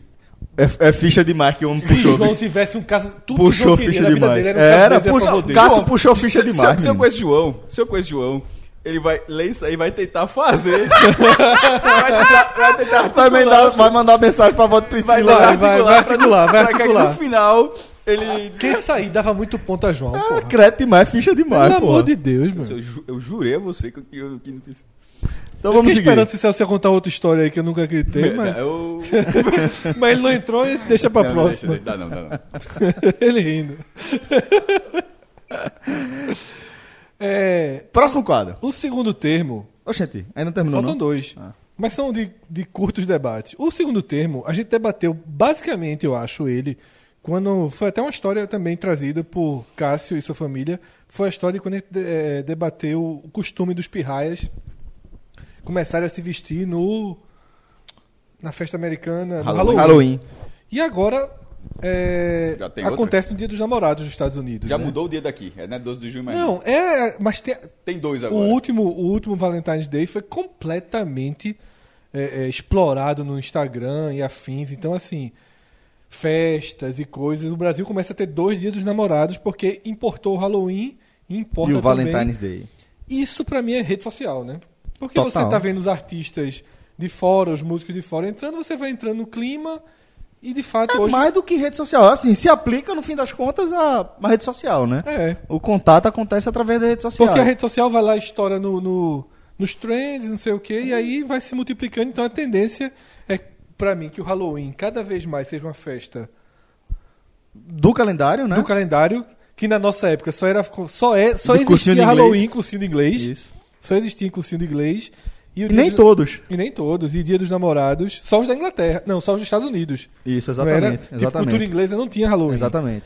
E os da Inglaterra. Eu lembro que lá, no, lá, no, lá em Olinda eram dois só: Brasil e Estados Unidos, que eu acho que acabou, essa, e cultura inglesa. Tinha Pink and Blue também, era Tinha Fisk. Fisk. Fisk, eu É. cheguei a fazer Fisk. O cara sai falando nada. Alô, Fisk. Fechou. tá aberto ainda? Guerreiro. Acho que tem ainda. Como é? Tem Fisk aí. Eu tava, é que o microfone tava fechado. Como é o, o Fish fez o cara que. Sai falando nada, meu irmão. Tem na frente da minha casa aí, Olinda. Foi, exatamente. Foi lá que eu fiz. Hã? Foi lá que eu fiz. Foi mesmo, foi. Foi. Na frente da casa do cara tá avenida. Logo. Sim, é na É. frente da. É, mas ela, É, foi lá que eu fiz. Foi mesmo, ele é perto da bacana. É. Nada, nada, velho. Nem o verbo to be. Sai nada. Nada, nada, nada, nada. Hoje em dia, com o Google Tradutor, precisa Nem não, né? Good morning, meu irmão, nada. Eu veja só, saí um pouquinho quando fui pra cultura inglesa, mas não fiz, não saiu nada não. Alô, cultura A inglesa. cultura inglesa é boa pra cacete. É, É outro nível, pô. É. É, tô dizendo que o cara sai. Enfim, pô. Tem, tem podcast que, que ensina inglês aí. tem. po- Inclusive. Tem são- pra caralho, é um super Tem nicho. pra caralho, é super nicho. É. E o primeiro, assim. Antes de gravar, eu perguntei a Cássio, eu disse, meu irmão, a galera é muito burra, mas a Cássio me deu esporro e disse que ele também procurou. Os termos. Horário de Brasília, hora, horário e que horas são. O cara vai no Google perguntar que horas são, porque foi o dia que É, virou. a né? veja, é a mesma pergunta de tudinho. Então, Todas- sim, é. Todos queriam saber todos- que horas. É. é. A pessoa não sabia que horas Tu eram. Não, porque alguns Fred- equipamentos. Tu viu que o Fred disse que tu procurou também. Não, Ele eu, falou aqui que não sabia que horas eram. eu falei que o meu equi... em off, eu falei que meu equipamento, que alguns equipamentos não depende do ajuste que você Não fizer no seu computador, não, atu- não atualizam. É, os computadores eles até, eles até têm a predisposição de você colocar o horário de Brasília, mas a última vez não tinha funcionado. Aí e ficou dois dias, ficou um tempo atrasado. Aí eu tive que fazer manualmente. Aí dessa vez aconteceu que eu, eu ter que fazer manualmente outra vez. Então, eu acho que isso deve acometer várias pessoas. Então, o cara quer saber assim, meu irmão, meu relógio está dizendo que é 11, o computador está dizendo que é meio-dia, a net, é- tem um reloginho do, do, da, da net da Sky, está dizendo que é 11, e o relógio da, da, parede está dizendo que é meio-dia. Porra, meu irmão, o cara. Google, velho. Vê, Resolve. Se o relógio do braço tá dizendo 11 e o da parede da meio-dia, algum tá errado. Não, pô, porque algum ajustou. Não, o da, o da parede ele não mexeu, não. O É, é isso que eu tô dizendo. O da parede e o da- do braço estão iguais. Não, pô, o, o celular é digital, pô, não é celular de ponteiro, Então. não, pô. É porque eu só trabalho com técnicos Skydiver, porra. Ai, vamos embora. Acabou nesse ponto, chegamos ao fim. Detalhe. Eu falei, só pra completar. Eu nunca usei relógio de pulso na minha vida. Tu nunca Pera, relógio como de é, pulso? pô? Já me viu alguma vez, meu irmão? Se alguém roubar se alguém disser que me roubou o relógio de pulso, isso é trote. Ó, eu roubei, eu roubei- eu roubei o Eu relógio queria de pulso. saber cara. que, como é que seria esse trote. Pra vocês, ó, meu irmão, Cássio, roubaram o cara ali. É aquela cara. coisa que liga, ó. Tô aqui com o Cássio, eu vou roubar Tô o aqui com o relógio de Cássio. É. Alô, atenção, Celso. Oi. Tô aqui com o relógio Não, de Cássio. não, vou mandar o relógio, depois eu mando a orelha. É, tá, é, é, é, eu vou mandar o relógio, depois eu mando a orelha. viu? Se não, se não pagar no pagamento do relógio, eu pago, vai pagar na orelha. Pô, Pronto, só- então se o Se cara chegar mandar o aquela relógio... orelhinha com aquela argola cansada, a turma via. Eita. Pegaram o homem. Antigamente. Não, tá aí a argola. Tem argola ainda? Então eu tô pensando em tirar. É, né, Já?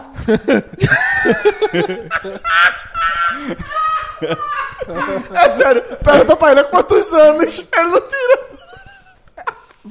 Muito menos do que você imagina. É mesmo? Pô, veja, Tu usa, esse, tu usa brinco há muito tempo. n- sim, mas acho que Celso deu a entender que o Foi, mesmo brinco. brincando. Não, não é? é veja, Não, sei lá. foi o mesmo brinco ou. Foi, não, O foi mesmo brincando brinco. que era o mesmo Não, brinco. isso não é o mesmo de. A operadora que ele não Geninha- troca. Geninha, colega da gente, me deu uma vez. é, Maria me, me, deu, me, deu, me deu outra outra vez. Aí na boca ela deu par. Aí eu perdi eu usei, eu usei outro. Mas assim, não é o. Não é o Ou seja, primeira vez. brinco da orelha e troca. A operadora. Aí. É.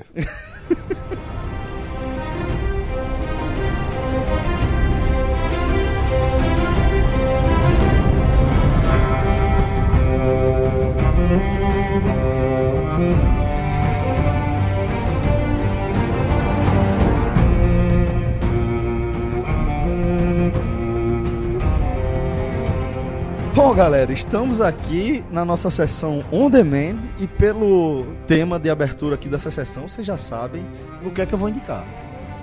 Porque tá perto aí, relativamente perto, de, do lançamento da última temporada, os últimos episódios de Game of Thrones e eu resolvi maratonar. Resolvi Se maratonar. preparar, né? Pro... Vai ter o Agote Menon. Afinal de contas, vai ter o Agote Menon. E eu vou dizer o seguinte: tá sendo. É, de, coisa mais difícil do mundo eu repetir uma série. Muito, muito, muito. Tá difícil. vendo tudo mesmo. Tô vendo tudo do Eu começo. tenho um plano de repetir Black Mirror, assistir todos de novo. Tô vendo tudo do começo. E assim, tem sido uma experiência espetacular. Não sei se tu lembra, maestro, que em algum momento do Agote Menon eu comentei contigo que aquele tutor de Arya Stark, já na, na, na fortaleza lá do, do Deus Vermelho, lá que ela vai entrar para aquela irmandade e tal. Eu lembro que em um Agote Menon eu comentei contigo que eles já tinham se cruzado antes e que ela tinha salvo ele numa, numa quando quando é, os, os soldados dos Lannister estão perseguindo ela assim que ela foge de, de King's Landing depois da morte de Ed Stark. E aquele cara, ele tá preso dentro de uma carroça que tá pegando fogo. E ela abre a carroça e ele foge. É por isso que aquele cara fica devendo três mortes pra ela, que é quando ela consegue escapar daquela, Sim, pô, mas não daquela fortaleza. disso, não, mas eu comentei contigo que eles tinham se cruzado e tu disse que, que não lembrava. E aí eu fui tirar essa prova e ele realmente, ela salva ele na carroça, porque ela tá, in- é. ele, ele tá indo teoricamente pra junto da, da- do muro, Veja, entendeu? Da muralha. Só um detalhe, já tinha se visto antes da carroça? Porque Na ca- carroça, na carroça. Sim, mas tu não, ah, porque tu não, tu não tinha se dado conta que ela tinha salvado, que ela tinha salvado ele na carroça. Não, não, não é, não é isso. É porque eu, eu acho que eu comentei contigo que eles tinham se con- conhe- conhecido ali e você não lembrava. Não, acho que. eu- Então a gente deve ter se confundido ter em relação à. Não, eu informação. sabia- não, eu sabia, eu sabia que, que tinha sido ali. É, e que, que, as, que as três mortes que, que ele fica devendo a ela são por causa daquilo. Isso. E, e até aquela cena final onde ele troca o rosto. numa- Espetacular. que- Mas muito- tá sendo Muito, um capítulo depois você vai entender como é que aquilo acontece. Exatamente. E tá sendo muito, muito, muito bom acompanhar a série desde o começo, conhecendo um pouco melhor, porque aí você vê como o roteiro é amarradinho. Teve uma coisa que eu fiquei de trazer também pra vocês. Vocês lembram que durante o Agoto Menu eu cheguei a comentar, a- na verdade a gente chegou à co- conclusão de que os, os percursos ficaram mais rápidos. Né? Tudo ficou muito mais rápido, tal, não sei o que. Esse foi um comentário que a gente fez. Como crítica, né? Como crítica. E a gente E falou que no debateu começo. assim, que eu fui, eu fui até menos. Eu fui o que menos critiquei isso. Eu lembro que eu fiz assim.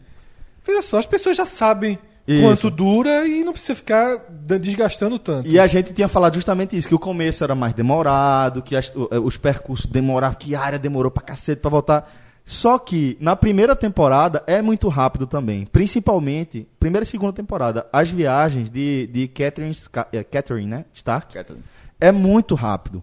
É muito mais rápido também do que o resto da série. Não, mas ela, ela, ela- Os locais são mais, são mais próximos, pô. Ela sai de um Interfell pra Kingsland dum- no mesmo capítulo. Que ela vai avisar a, a, a Ned Stark da estaca. Da, da- que, que acharam a, a adaga que teriam tentado assassinar a Bran. Ela chega em Kingsland. No mesmo capítulo. E já volta pra o meio do caminho, e já encontra Robb, e depois volta de novo pra encontrar o irmão de Stannis, Renly, que é quando ela encontra Brienne de Stark. Então, o- a- as, as trajetórias de Catelyn Stark, elas são muito rápidas também. Mas assim, talvez seja de um personagem. É, a diferença é que na, na, na última temporada foi tudo ficou assim. Parecia o jogo online quando você encurta viagens. Você tá. É, fast travel. É, dá, dá o fast travel. É, Tava com todo mundo fazendo isso, em vez Isso. de ser só uma personagem fazendo isso. E aí eu, eu lembrei dessa observação. Então, no- na nossa nosso quadro on demand, eu vou trazer essa minha maratona de Game of Thrones. Vale demais. Eu, eu penso em fazer. A de Game of Thrones dá muito trabalho, porque é, muito, é uma grande maratona, realmente. Mas vale demais. Pra quem não viu, é um absurdo não ter visto. Eu acho que é a, mai- a maior produção de televisão na década, né? E. Mas quero muito fazer Black Mirror. a de Black Mirror. Black Mirror é do caralho também. Porque Mesmo quando passa pra Netflix, continua sendo do caralho. continua sendo bom. É Dá uma patinada tal, Sim, mas sim. continua sendo muito boa.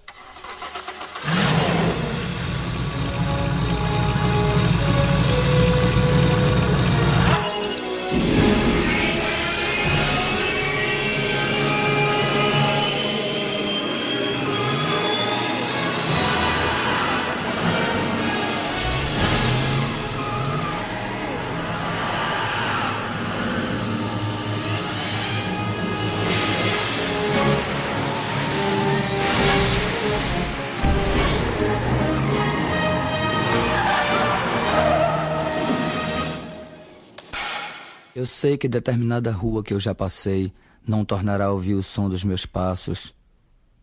Tem uma revista que eu guardo há muitos anos e que nunca mais eu vou abrir.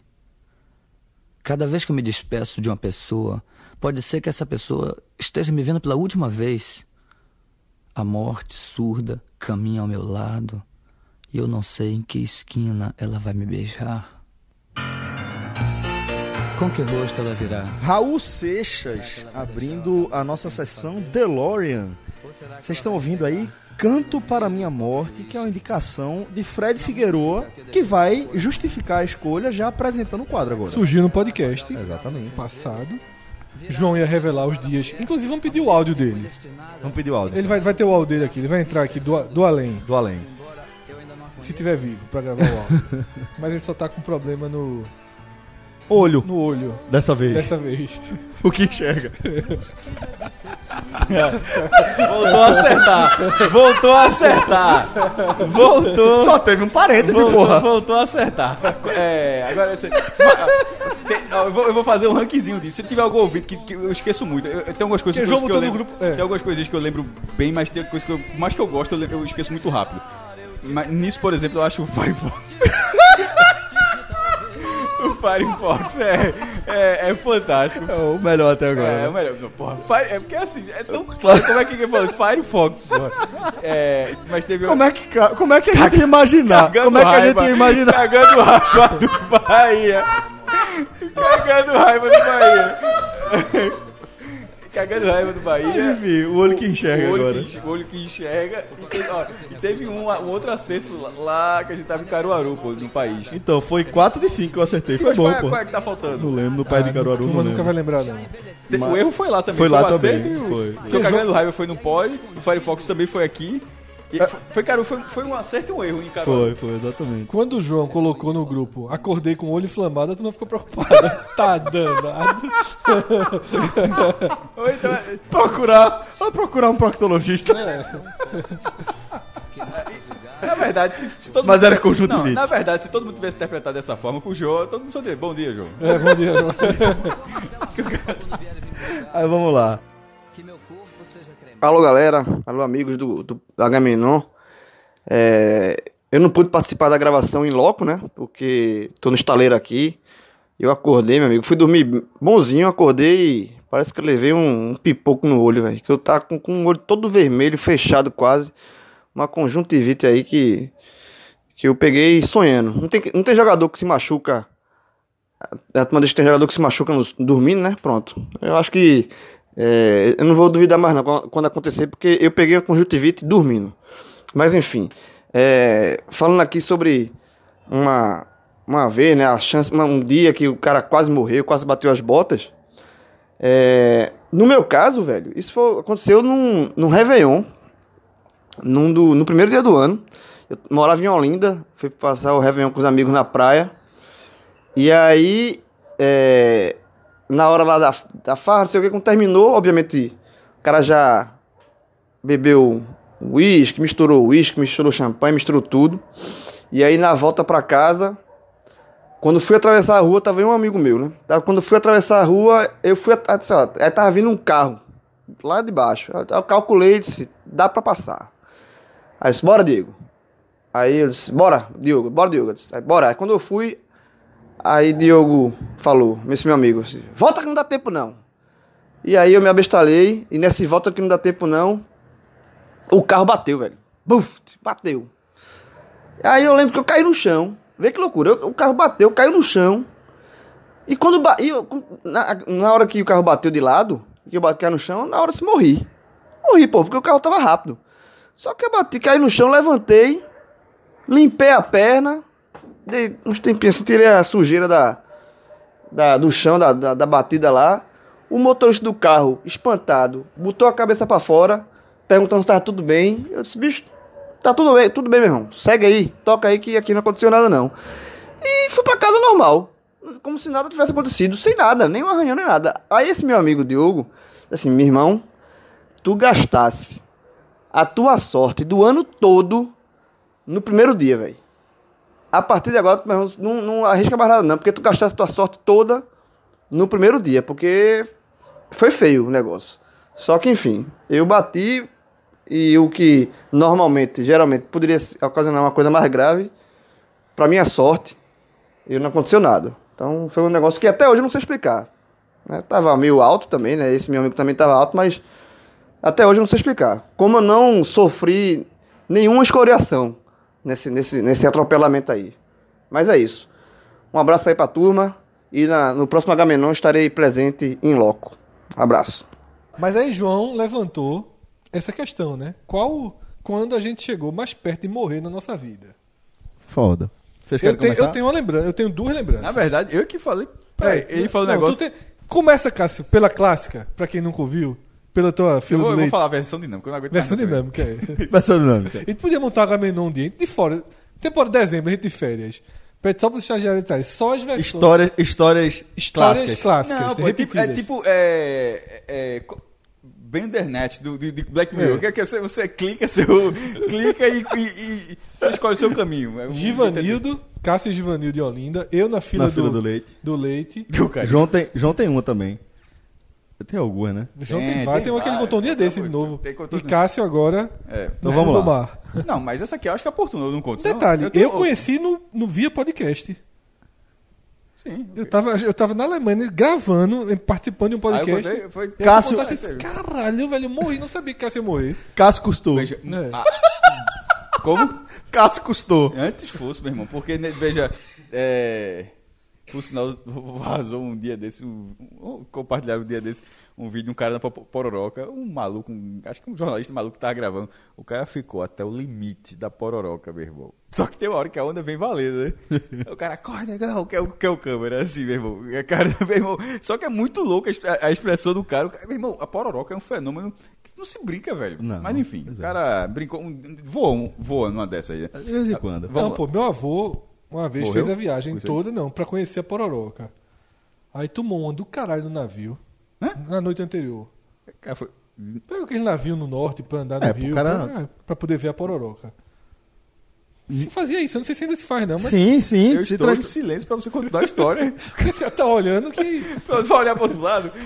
Aí meu avô tomou uma cana, tomou uma cana do caralho dentro do barco. Como é que esse bicho não bebe, pô? É Que parece que dormia no, você dormia no barco, é cedinho, né? Aí no, Eu não sei, eu acho que depende. mas- enfim, ele Só tá, pra ter uma, uma, uma leve dúvida. para- Em algum momento da tua vida, tu bebeu e tu quer isso mais não? Ou é algo que... eu já bebi pouco. Fosse dormir assim, a quadriga de Não, não, eu nunca fiquei bêbado cego, não. É, Aí meu avô dormiu, né, no bar do barco. Já de madrugada, e parece que tinha que acordar 5 e meia pra ver a pororoca. Aí o garçom, seu Zé Carlos, seu Zé Carlos! Seu Zé Carlos, acorda, seu Zé Carlos, a pororoca! Assim, "Mas porra de pororoca, meu irmão, chama um táxi aí que eu vou pra casa, porra. o cara no Rio Amazônia, querendo ir pra bairro novo. Chama um táxi aí, porra, porra de pororoca, chama um táxi. O cara pagou a viagem pra ver a po- porra de pororoca, meu irmão. Chama um táxi aí que eu quero ir pra casa, porra. Ah, maestro. O maestro é, custou. Vamos lá. é, o, o litoral pernambucano tem inúmeros naufrágios.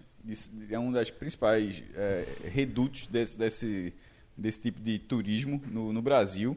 Muitos de navios é, históricos que afundaram e outras outros- foram afundados. Foram afundados, rebocadores, navios menores, assim, e foram cri- criando pontos que depois de 5, 10 anos vira a, a natureza toma conta, né? E nisso aí, isso é, fica a partir de 9 quilômetros da costa. Ou seja, não é onde tem essa faixa de 500 metros onde os tubarões atacam, não. É numa parte onde já tá a, a, a fauna marinha já está totalmente recomposta. E, e assim, e nesse aspecto eu mergulhava com um mergulho, é, chama recreativo. Você toma com cilindro e tem a minha, a minha categoria eu podia mergulhar até 25 metros de profundidade, com cilindros que duram 15 minutos, acho um pouco mais, 20 minutos no máximo, acho que não, é mais- não chega a mais do que isso não. E, e todo esse equipamento, você tem um manômetro que é como se fosse o- um equipamento do Um carro. medidor. É, de, de, de oxigênio. combustível. Que inclusive tem, inclusive tem a faixinha vermelha que é quando você entra na reserva. Pois bem, toda vez toda vez que é, que você sai para esses mergulhos que você paga, geralmente você, paga dois mergulhos. Isso é- Isso é prático no mercado, certo? Aí, ou seja, você mergulha com um cilindro, o segundo mergulho é com outro cilindro. E na hora que você faz, faz isso- tudo, tem- te- te- termina o primeiro mergulho, todo mundo, é uma questão, de- são regras a serem feitas, tipo regra de trânsito, tem que fazer ponto final. Todo mundo volta, a primeira coisa a ser feita é todo mundo já trocar o seu cilindro. Todo mundo já sabe o que aconteceu, né? Entrou na bolha, segue o jogo. Ah, então, não, eu não, não, não. A- a- a- o meu erro é o maior. Foi pro Twitter. Não. Aí enquanto Não, tava não, explicando, foi no O Twitter. meu erro é o maior. O meu erro é o maior. Porque eu vou explicar por que era. Mas eu troquei o meu cilindro. E, e- e- e o, que, é- o que acontece? São três erros. O primeiro erro foi trocar. Aí o instrutor pergunta: todo mundo trocou? Todo mundo, todo mundo trocou. Um cara não trocou. E, e- e não se manifestou nesse momento, certo? Um problema. Segundo problema, você tem o seu espaço definido. Hora- só que na hora que você vai mergulhar, você vai para polpa, acho que é atra- pra- pro- a parte de trás do, do barco, sei lá, a parte de trás do barco, que é onde vo- você senta no lugar e um cara ou um instrutor ele pega o seu equipamento onde está no lugar definido e, e bota em você, encaixa, já no encaixe, certo? Qual o segundo erro? Eu apontei pro meu, não pegou o meu, certo? E provavelmente o cara que não trocou era o cara que estava do meu lado. Mas qual é o maior erro de todos? Porque acontecendo isso tudo, e tem uma terceira regra que, por algum motivo, eu sempre fiz, mas por algum motivo, pra você ver, no dia que eu não fiz, aconteceu isso tudo. Porque podia ter feito, eu ter pego um, um cilindro que estava cheio. Porque o natural é que todos estivessem cheios. Eu, eu desceria com o equipamento, não era meu, mas desceria com o cilindro cheio. Não verificou. Mas eu não verifiquei.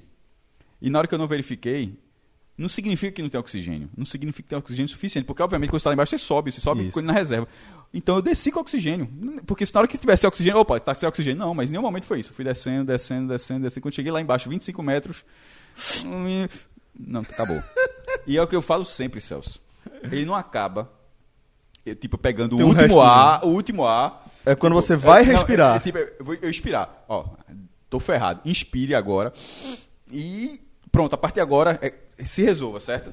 Porque ainda É teria. que tá faltando ar, você vai puxar e não tem. É, né, é, é, exatamente. Eu tô na minha vida normal. Aí simplesmente acabou. Faça isso assim num ambiente normal aqui. Veja o, seu, grau- o quanto você aguenta. de- Porque assim, você, você, ó, você pega o último, você pega o último oxigênio, enche o peito e começa a olhar pro lado para tentar. Você tem 30, 40 segundos para resolver sua vida, certo? Assim, você tá, só tem aquele oxigênio, saber que vai ser um problema. Agora faça respirando normal e daqui a pouco pare de respirar e veja quanto tempo você aguenta. É, instante. Estou sem ar, preciso cachimbar. De, de- é, de- é um desespero instantâneo. E todo mundo mergulha em dupla. Exatamente. É, e todo equipamento ele tem um que chama octopus, que é uma mangueira maior, que uma, porque se o, cara pode pegar o oxigênio, eu estou com oxigênio, e o meu cilindro dá o oxigênio para outra pessoa. Eu poderia, justamente pelo desespero que dá na hora, e obviamente, por mais que eu tivesse a carteira, eu era um mergulhador de, de recreação, não era um mergulhador profissional, tanto que estava pagando para ter instrutor. Eu poderia, na- se tivesse um mínimo de racionalidade naquele momento, mas não tinha como, pela forma como estava completamente sem oxigênio, era pegar o meu e nem poderia pegar, era pedir, é o solicitar, oxigênio, porque É, pela regra ar, você não cachimbar. pode pegar o, o do cara, porque você pode simplesmente puxar, estourar a mangueira do cara, você cria um problema no outro cara também. Você tem que pedir oxigênio e o cara, sempre a outra pessoa, ele vai colocar Na sua boca. o, o, o, A válvula. A válvula para você respirar. Sempre é outra pessoa que faz isso. É uma, uma- uma questão de protocolo. Só que eu fui direto. Subir. Não, em busca do instrutor. Ah. Em vez, esqueci, co- desconsiderei o meu amigo. Tá, meu irmão. Aí na hora que o instrutor foi, ele- a primeira coisa que ele fez foi é, abrir a válvula como se fosse o registro. E tava aberto já. Porque ele disse, pô, podia estar fechado e o oxigênio tava, travado, tava vazio. Porque ele. E Aí ele, ele aí daí depois ele colocou. Daí. E não pode subir rápido também por conta de embolia pulmonar, né? Não, mas aí ok, mas o oxigênio dele subia. As outras pessoas ficaram lá, alguns, alguns nem viram, porque cada Não, um o tá que eu tô mergulhando. dizendo é que no desespero, se você eh, deci- optasse eu- por subir de vez. Não, se eu não encontrar. Não, veja. Mas aí eu, eu ia trocar isso pela minha vida. Exatamente. Não, É lógico. não, inclusive, é, a- você também é treinado para fazer isso. No- na forma que você sobe, existe um. um- mas é, é o último caso. Mas assim, ou tu morre, ou tu tem um problema que tu vai ficar numa cama. Uma cama em, é, em- Câmara- É, em bárica. Acho. Bárica, alguma coisa desse tipo. Pô, aí é muito me- melhor do que a vida, né? Lógico. Pronto, mas seria minha, minha- naquele momento. Eu fiquei em estado catatônico, meu irmão. Dali, que o cara você tem uma corda do barco. Que o- Hiperbárica. é, hiperbárica, né? O barco ele tem um, um cabo que fica até na âncora lá e aí você pode ir subindo, acompanhando o sol, nadando ou pode ir puxando o próprio cabo. Eu fiquei, o cara foi, o cara me carregou, eu estava em estado catatônico, meu irmão. E meu meu amigo dominou ficou tão nervoso que ele subiu, ele tinha oxigênio ainda, mas ele subiu Óbvio, comigo. né? É, lógico. E é uma coisa, mas não, é isso não, porque ele ficou assustado, não é isso não. Quando chegou lá em cima, é uma coisa que eu sempre conto, ele disse, Cássio, É, tô ligado. a forma como tu saiu O meu desespero era me fudir. Porque Cássio viu um tubarão que eu não tô vendo. Porque assim, a gente tava numa Me área. deixou pra trás. Não, não, Porque a, Claro. forma, a forma como tu saiu, eu disse, eu olhei assim, eu disse, cadê, meu irmão? Tu, tu...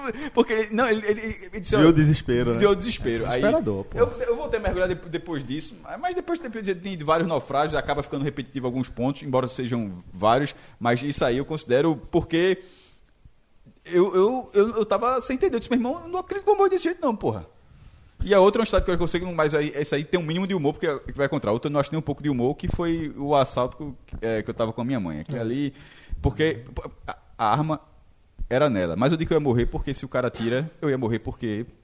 Aí. Vai ter uma reação. Aí vai ter, uma, ter uma reação e eu, leva- eu também teria levado um tiro. Não, é, é, é, os que eu vou pensar aqui, os dois que eu, que eu tive, que eu tenho na cabeça, não são de violência. Um foi uma burrice estúpida que eu cometi na minha infância. É, a gente jogava futebol, apesar de morar na rua, apesar da rua ser ótima, mas criança sa- tá sempre variando, né? E lá na rua a gente jogava futebol em três, quando a barrinha, né? Em três cenários. A gente jogava na rua, atrás na garagem da casa de um amigo meu e tinha um lugar que a gente jogava, jogava que era um prédio é difícil explicar mais ou menos como é, como, como é a, a- a arquitetura desse prédio mas era um lugar que veja a responsabilidade da gente jogar aí inclusive que dava para os quartos do primeiro andar desse prédio era como se fosse um teto da- pronto era o teto da garagem a garagem era do subsolo, mas subia um pouquinho e a gente jogava no teto da garagem. E tava chovendo muito, a gente jogando na chuva. E alguém se encostou no ar-condicionado do primeiro andar e falou assim: Eita, tá dando choque. Aí eu, sei lá, 7, 8, 10 anos, sei lá, a, a minha belíssima frase: Porra, eu nunca levei um choque. Pelo amor de Deus. Porra. Eu nunca levei um choque. O cara, não, pô, tá dando aí no ar-condicionado. Aí eu me encostei no ar-condicionado, nada, nada, nada. E o ar-condicionado tava meio descascado. Aí a turma, toca aí no descascado, nada. Aí eu molhei minha mão na lama e coloquei as duas mãos no ar-condicionado, na parte descascada. Bicho, que choque. Não era melhor beber? Esse cara não é melhor. Que choque. Caralho, que loucura, Cara, velho. daquele que o cara fica grudado, velho. Que choque eu levei. Criança faz muita merda, né? Porra. Criança faz muita merda. Foda, porra. Eu nunca levei. Peraí, qual foi a idade aí? Não me lembro, aí eu não consigo lembrar. Tá mas pra eu morar, não, pra eu morar ali na rua, tem que ter sido entre 86 e 91. Ou seja, tinha uns 14, 15. Não, entre... 86? Não vem pagar de novo. 86 eu tinha 7. 7 pra 8, jovem. Não, Dá, 6 ó, pra 7, pô. Tudo é de 7. 89, pô. 7.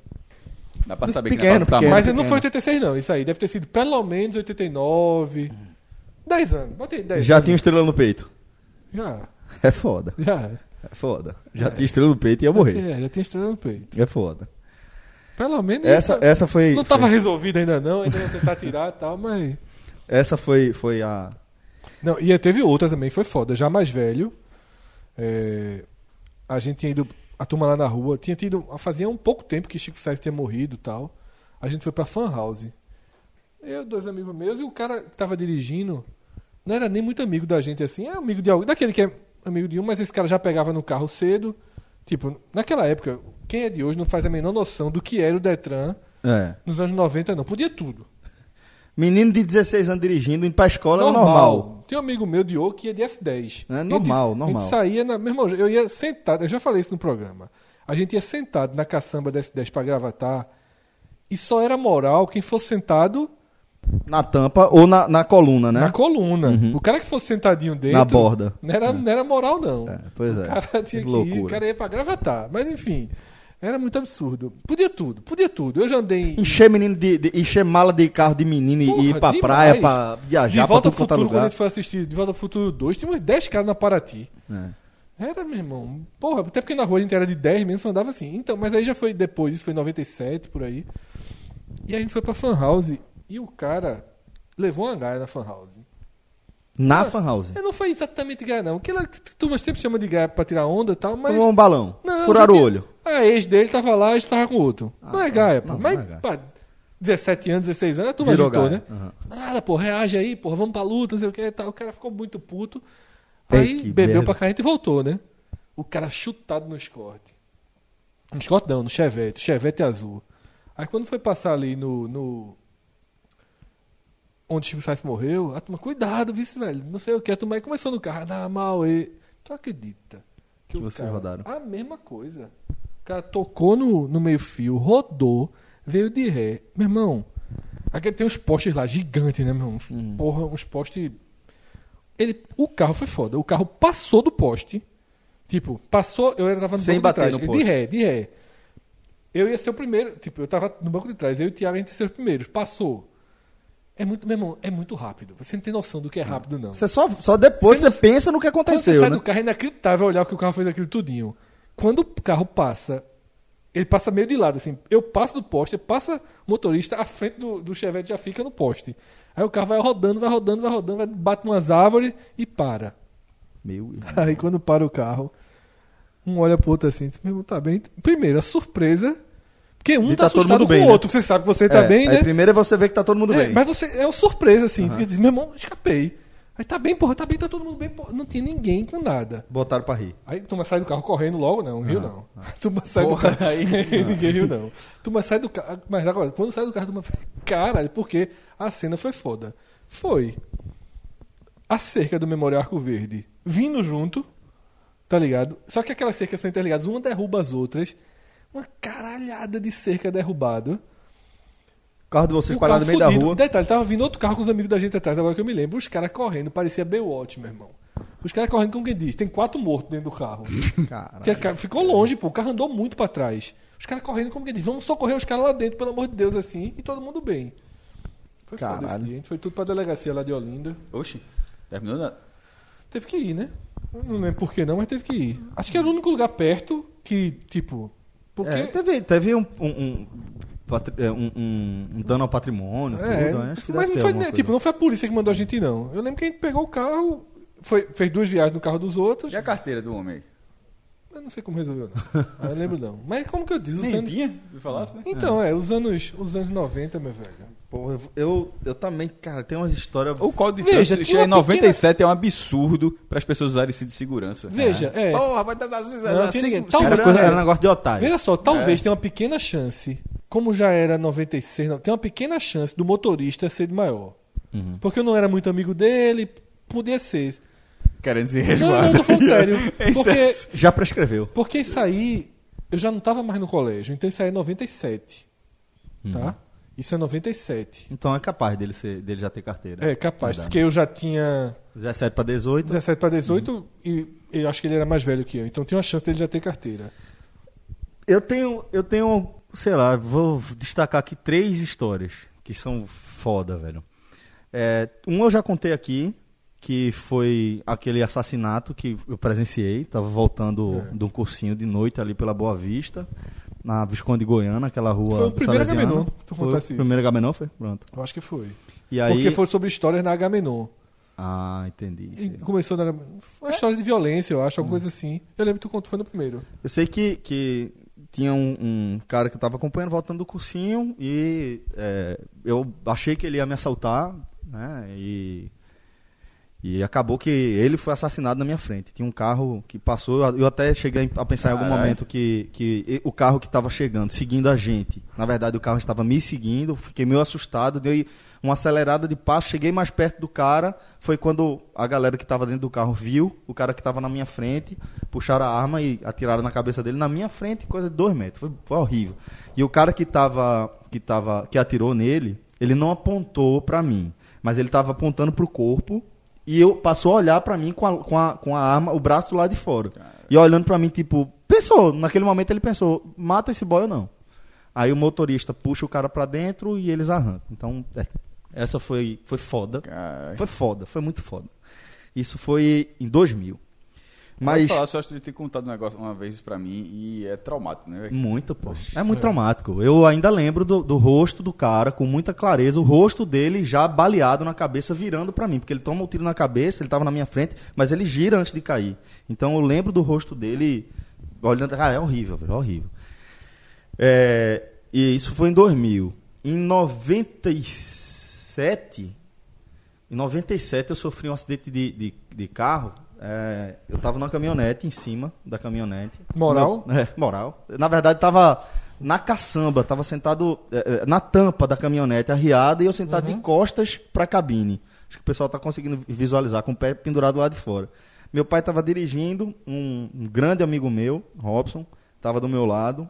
É, quando meu pai deu uma aceleradinha pra andar com o carro, Robson ia caindo, aí falou: Caralho, eu vou cair, Celcinho. E aí, quando eu fui segurar ele, aí eu acho que meu pai passou segundo, alguma coisa, e aí quem ficou fui eu. E aí eu caí, bati com a cabeça num paralelepípedo, caí. Como vocês estão imaginando como é que eu tava, bati com o pé, é a última imagem que eu tenho na cabeça, e depois eu caí com a bunda e com a cabeça. E, pro meu azar, apesar de a rua ser de, de não ser asfaltada, ser uma rua de terra, que é a rua da casa dos meus pais até hoje, eu caí com a cabeça num paralelepípedo. E aí eu tive um traumatismo craniano que me deixou sem osfal, sem ol- olfato até A hoje. turma não acredita muito nisso, a gente tava debatendo um dia sem essa- tu aqui. Já, já não sei se você... É. É, mas aí eu, eu tive um traumatismo craniano. É, durante É muito 24 louco. é, Tu por- é porque tem uma, umas enervações que passam aqui na base do crânio, na parte de trás. E como, veja, É uma como- lesão de guilhotina. Como chama. você teve. Como é que tu é? é, como é que tu ficou sem, sem, ter mais, como é- sem ter mais isso? Veja, quando eu bati com a cabeça. Eu digo assim, por exemplo, uma pessoa que nasce cega, você não tem como dizer como, é, como era. Ela não tem um- uma base de comparação. Você tá entendendo? Eu não senti cheiro. Mas você sentia, é isso que eu tô falando, né, como era. Eu, eu, eu falo sobre isso daqui a pouco. É, vou, vou explicar essa, essa curiosidade. Então, assim, eu tive uma lesão, chama lesão de guilhotina. É, bateu e rompeu algumas inervações. É, eu, fui, eu fui direto pro hospital português, minha mãe e meu pai no carro, e é, desacordado. E eu voltei, fu- fui para a unidade de terapia intensiva e tal. Quando eu fui pro apartamento, eu acordei um tempo depois, umas horas depois, e nada disso eu tenho recordação. Quando eu voltei, minha mãe estava no quarto. E é, aí ela só conta, porque eu não tenho nenhuma recordação desse período. Ela conta que eu acordei cego. Eu acordei sem enxergar absolutamente nada. Caramba. E disse que a minha reação foi péssima, que eu fiquei completamente desesperado. Qual a idade, Celso? Eu tinha 16. Foi em 97. Fiquei completamente desesperado, né? Mas eu não tenho recordação disso. E apaguei e acordei um dia depois, já estava enxergando, mas não não tinha mais olfato, não sentia mais cheiro. É, eu demorei para perceber, inclusive. Eu só percebi que estava sem sentir cheiro quando uma colega minha de, de colégio, que sentava sempre perto de mim e eu brincava de acertar o perfume que ela estava usando no dia. Ela chegou e foi, perguntou qual era, eu disse que ela estava sem e aí a gente descobriu que eu tava que eu tinha perdido o olfato. E aí eu enxergo isso de forma muito positiva, muito positiva mesmo, diante de tudo que poderia ter acontecido. Eu acho que, que é uma coisa absolutamente irrelevante diante de tudo. E aí, respondendo, Cássio, o que é curioso é que hoje em dia eu esqueci já boa parte dos cheiros. Sabe, eu não tenho mais a, a- a recordação de é, qual é o cheiro de grama molhada, qual é o cheiro de chuva, qual é o cheiro de churrasco. Churrasco é mais marcante, eu ainda tenho a lembrança. Agora, a maioria dos cheiros eu fui esquecendo com o passar do tempo. Mas, de verdade, é uma coisa que não faz nenhuma, nenhuma, nenhuma Com- falta para mim. Com a forma, com, com a forma como, a, com, a gravidade estava se desenvolvendo. É, e eu acho, o que eu acho curioso é que aquele período que eu fiquei sem enxergar foi tão traumático que eu não tenho nenhuma recordação. Eu só lembro das histórias que minha mãe e meu pai contam, que são médicos e compartilharam essa história comigo.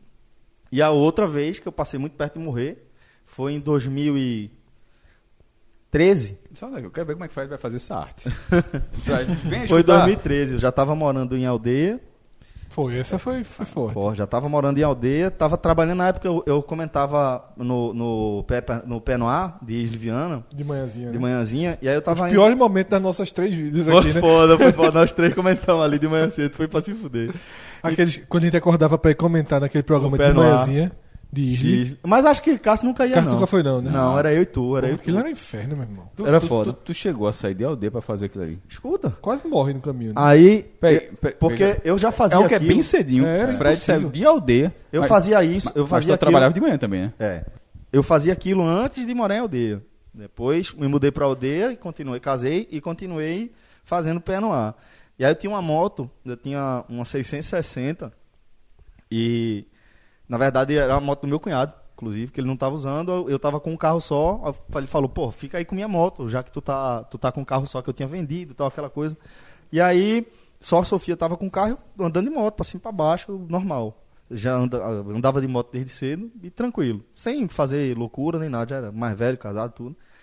E aí tava na estrada de aldeia, é, fui ultrapassar uma fila de carros dentro da faixa regular de ultrapassagem, da, faixa, da, da linha tracejada, e uma pessoa saiu da faixa da, da, da estrada para fazer uma conversão à esquerda direto, sem pegar o acostamento. E aí, no que ela entrou à esquerda, no que a motorista entrou à esquerda, eu acertei de lado do carro dela. E como eu estava acelerando para passar os carros, eu estava rápido. Eu não estava devagar, eu não estava chutado. Eu acho que eu não estava mais de 100, mas com certeza eu ia perto de 80 ou alguma coisa do tipo. E aí eu consegui ainda virar de lado e eu bati de lado. E aí eu estourei a mão no, na, na lataria do carro dela, tive uma fratura exposta de, de na, Do no dedinho, dos né? dedos, do, do dedo anelar da mão direita. É. Oi? É, não, é, esma- porque o freio da moto é na mão direita, né? E no pé direito, né? Então, o freio da, da, da mão, eu estava freando, e quando, quando eu bati de lado, o meu dedo espremeu entre a maçã, entre a mane, o, o- o- Foi o que me aposentou. Eu acho que o microfone está desligado. Mas foi, foi depois Eita, disso. foi- eu perguntei se foi o que te aposentou das motos. Foi, Foi depois que disso te não salvou andei a mais. vida, né? Porque Salvou minha vida. Moto é muito perigoso. É, Fred já tinha feito um, um- um especial sobre, Eu acho absurdo. sobre moto, tratando moto como um problema de saúde pública, inclusive. E aí, é, sofri esse acidente. Meu irmão, que está me ligando neste momento, na época ele era estudante de medicina, tava. Vê que coincidência, ele ia ter. Naquele momento, ele estava indo para uma aula é, com o cara que é, ele é ortopedista, que é talvez o maior especialista em mão do Nordeste. Um cara que viaja para a Europa para operar. A galera paga a viagem dele para operar. Então, eu sofri esse acidente. Seis e meia, onze e meia eu estava sendo operado no Hospital das Clínicas pelo SUS. Atendimento ótimo. E tem um- uma... Porra, tem- é, mostrando aqui para os meninos, mas minha unha ela é meio estragada. Eu tô vendo. Porque quebrou a raiz. Mas... Pode demais.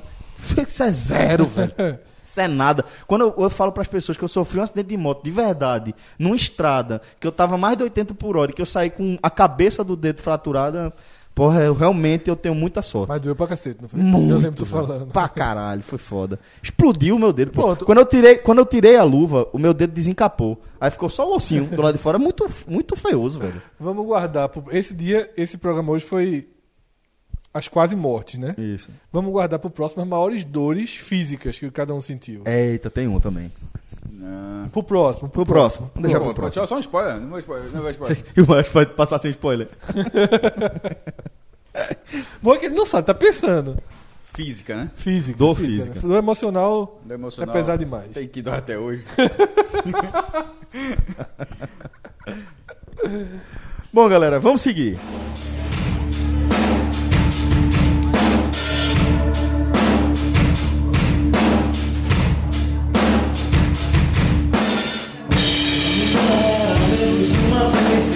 Volta todo mundo que entreguei a quem conseguiu me convencer que era prova de amizade. Se alguém levasse embora até o que eu não tinha, que me dera ao menos uma vez. Esquecer que acreditei que era por brincadeira, que sempre se cortava, foram de chão de mim o nobre pura seda. Confronto direto, galera. Então, chegamos aqui a um momento em que eu, eu sabia que isso ia ser inevitável. Ia. Mas É, a turma era também provocou, né? Porque foi foda. Provocou. O fato novo, né? Que trouxe. Ah, sim, sim, sim, sim, sim. Fomos provocados, na verdade, por um fato novo.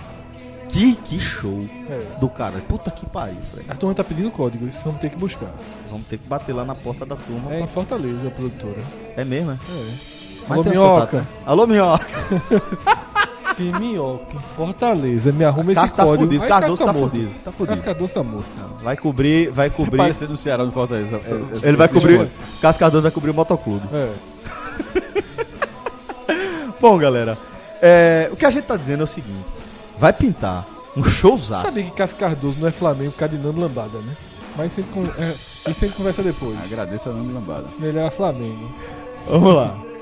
Vai rolar um showzaço, Fred. É porque já é a sessão de todos os programas bater em Cássio Cardoso. Vai rolar um showzaço por aí. Tem po- podcast tá nem fechado, não tem parceria, não tem Nenhuma, nada ainda. nenhuma, tem nenhuma, nada. nenhuma. Mas é porque deixou a turma Mas nervosa. daqui na honestidade. Engenheiros do Havaí, na Humberto figura de Gessinger. Humberto Gessinger, com Legião Urbana, todos os músicos. é, que- Legacy. no caso, acaba sendo Legião Urbana Legacy, como é o da Straits, né? Então, mas que time, Fred? Isso. Que time? E que assim. Poderia. No mesmo palco, no mesmo É, show. São, são dois shows, né? Mas Ah, são dois shows? São dois shows. Ah, tá. Eles estão, é, exatamente, eles estão. A primeira divulgação, a foto e tal. Foi isso que me levou a- a crer, sugere, porra. sugere uma. Um Dream Team, né? Um Dos crossover. anos é, um crossover dos maiores. E Dream né? Team, sem É, dúvida. dos anos 80. Não de músicos, que alguém falou, porra, os caras da Legião não eram grandes músicos e tal. E nem Humberto era, Humberto se tornou um grande músico. é, mas ia ser a representatividade de você. Já pensou um trio? Marcelo Bonfá na bateria. Dado. Dado.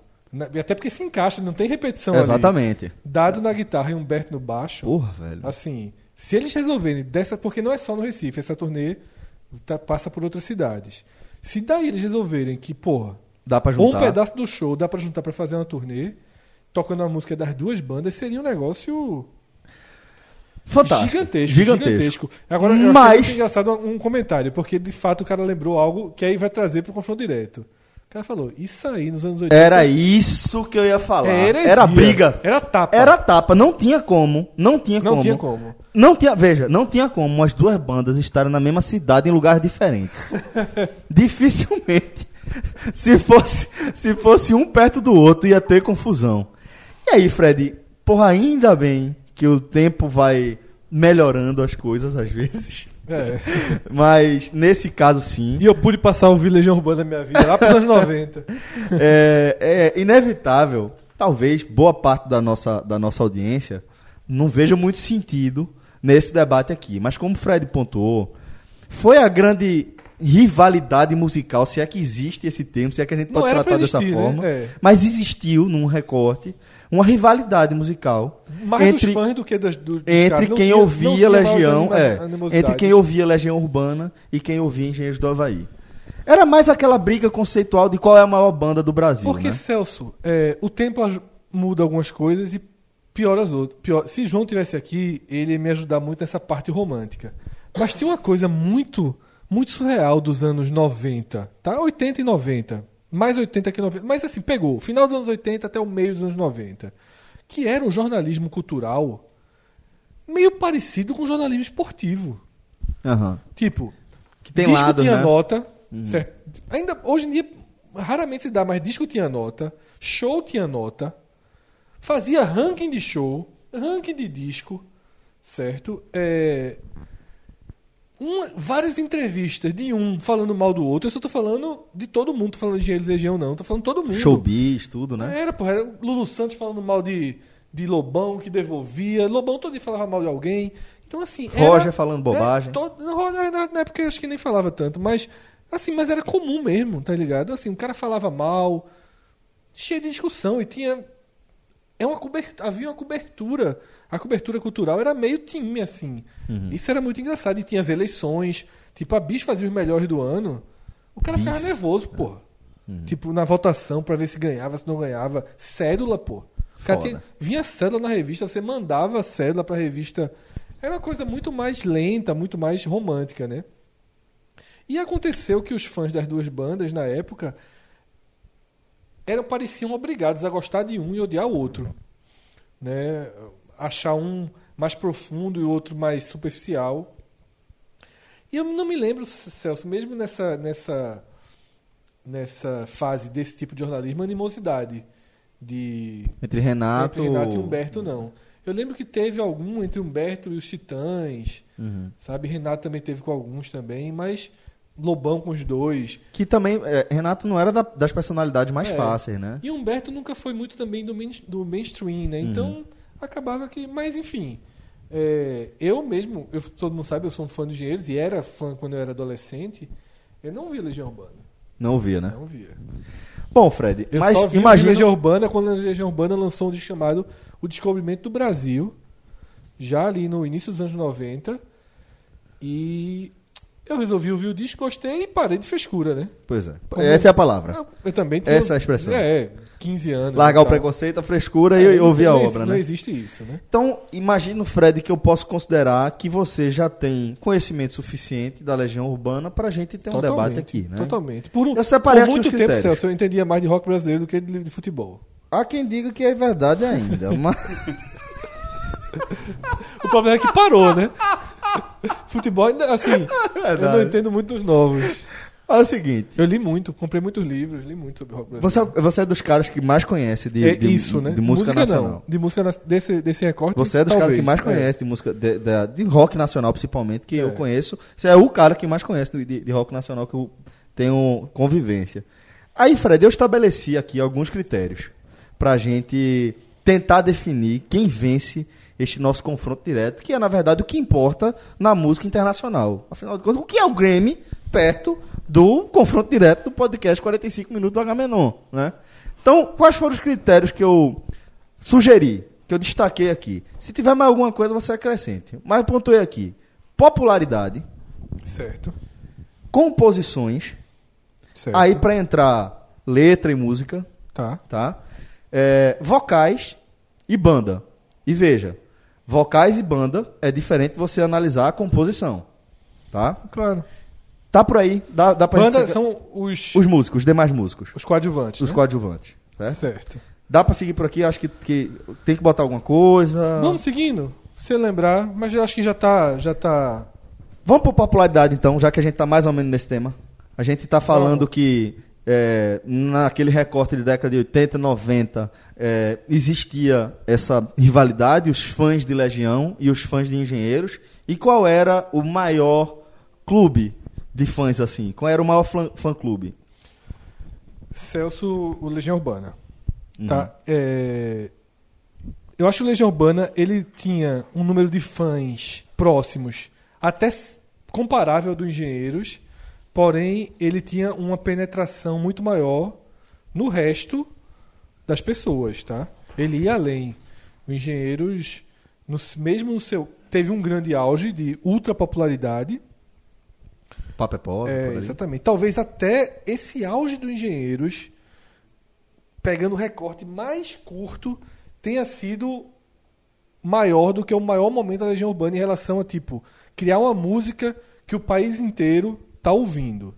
Mas o Legião Urbana é maior, é, foi muito maior enquanto foi muito mais consumido do que os Engenheiros do Havaí. Começou antes, né? O, o Engenheiros do Havaí, ele sai da segunda divisão ali no, no, no terceiro disco. Tá? O Legião Urbana já começou muito forte.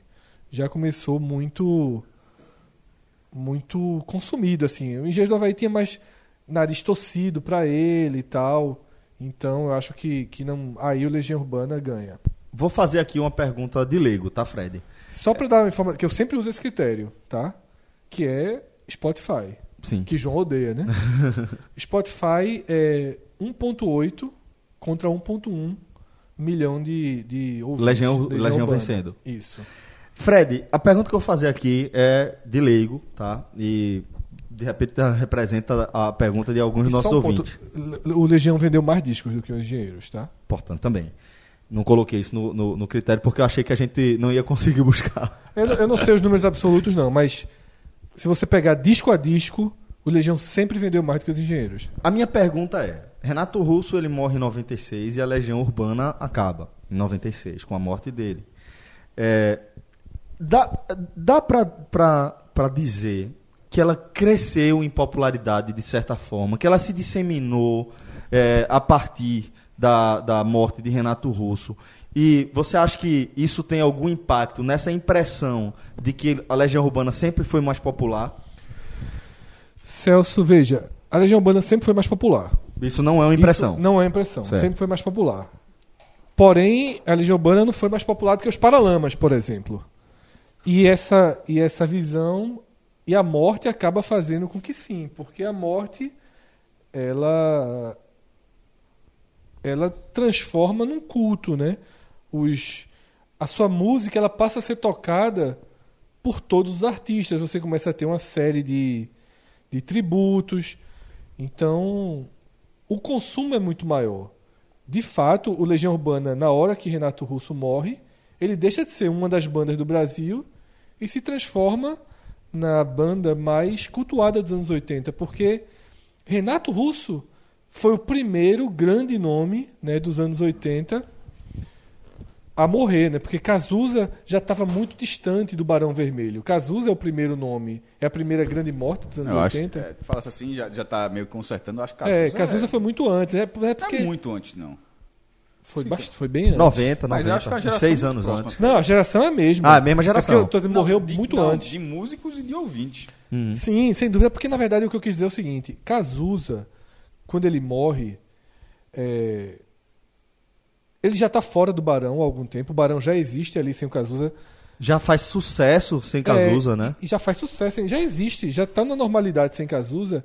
E Cazuza, ele acaba, se você olhar com com o tempo, ele remete um pouco até Chico Sainz. Ele morre muito no início. Uhum. É porque vai ficando para trás, parece que Cazuza é um cantor que teve uma grande obra. Uma carreira longeva, Cazuza né? morre muito rápido. Ele surge um pouquinho antes também, mas morre muito rápido. Cazuza aí tem sete anos de produção. Uhum. Seis, sete anos de produção. E que produção, né? E uma grande produção. É, Eu acho, inclusive, particularmente, eles são os três melhores. Uhum. Eu, eu sei que muita gente né? não considera, mas dessa geração considera os três melhores: Cazuza, Renato Russo e Humberto. Então, assim, lógico que a morte de Renato Russo torna ele muito mais. Muito mais Consumido. consumido, presente, e, e- e- mas de forma muito merecida também. Renato Russo, ele. Até porque suas músicas passam a ser tocadas por mais gente, né? Renato Russo, ele. As músicas Legião hoje são. de- desde a morte dele pra cá, já tiveram várias versões, né? Verdade. As músicas tocam muito mais. Ele é um, ele é um compositor mais, muito mais consumido e muito mais respeitado do que Humberto. Então agora vamos para as composições, né? A gente tá falando de compositor, é, da- dessa, dessa veia dele como compositor. Que é que a gente pode analisar aqui? Porque se eu for perguntar simplesmente as composições que você mais gosta, como você gosta mais de engenheiro, você vai dizer que prefere Humberto. O que eu quero que você explique aqui é quais são as características de Legião das composições de Renato, quais as características das composições de Humberto e por que você considera de Humberto melhor. Veja só, é, eu vou começar de trás para frente, mas aí é aquela questão, é o que não dá para explicar, né? O pessoal. Sim, eu, isso é eu importante. realmente assim, e isso é parte de quem ouve Engenheiros do Havaí, que é o seguinte: se você existe um bloqueio à forma de um de Humberto escrever, né, sobretudo por causa das aliterações que ele sempre fez muito e fazia, estourou é, com elas, que criaram resistência, sobretudo com o Paper Pop, tá? Que não é a grande nem de perto música do, de Humberto. Ainda que ele tenha criado um- uma expressão que até hoje ela é utilizada o tempo inteiro, né? O padre é pop, o papo é pop, o pai é pop. Ah, ah, Isso. a- a- essa, eu chamo até de quase uma, uma brincadeira né, fonética ali criada. É quase um meme É, fonético, né? ele é- ela é uma referência até hoje, ela fica sendo escrita e tal.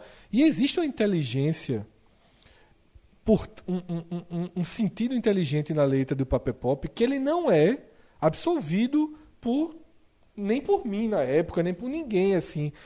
Quando Humberto, Humberto precisa explicar um pouco melhor o que é a letra, porque a letra é muito irônica.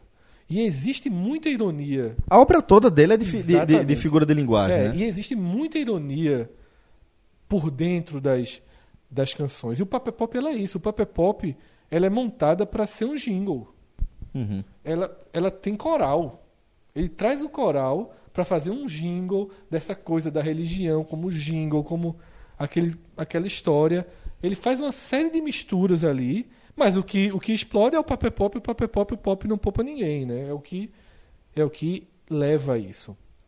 Então, é... e aí Humberto sempre teve essas, essas variações de palavras, né? Ele faz uma... Posso fazer só um parênteses aqui? Acho sensacional dentro do Paper Pop, mas afinal, o que é rock and roll nos óculos do John, olhar do Paul. É. Eu acho muito foda, velho. Não, tem grandes, tem grandes trechos. É uma boa música. É Com, com um refrão que ele é montado. Chiclete demais, né? Que ele é montado para ser um jingle, assim, uma ironia de um jingle.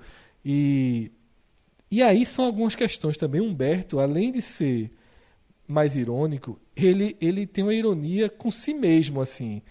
Ele meio que boicota algumas próprias músicas, assim, para fazer uma, uma referência. É uma banda que se autocita, por exemplo. E eu, eu lembro que eu- quando eu li as críticas da Bis e tal, muita gente achava absurdo ele repetir trechos de uma música na outra. É uma banda que Perfeita se usa, simetria, é toda o em cima mesmo- de O Papo é Pop, que é o né? mesmo que é a mesma música do Papo é Pop. Então assim, é uma obra que na época ela não era muito bem entendida. Não estou achando, não tô dizendo que ele escrevia acima e que as pessoas não entendiam não. Havia um nariz torcido para Humberto, que já vinha pelo fato de ser de Porto Alegre, pelo fato de nunca ser da turma, de não ter convivido ali no eixo Rio São Paulo Brasília, que Brasília estourou antes, né? Então não estava em todos os programas de TV, não estava circulando, não fazia parceria, tá? Não tocava com ninguém. Então isso isolou um pouco. E na parte da, da escrita, o que eu acho é o seguinte: o Renato Russo ele sempre foi muito mais claro. As músicas de Renato Russo são muito mais diretas. né? Ele fala de forma muito mais direta do amor, das relações humanas, de forma muito simples.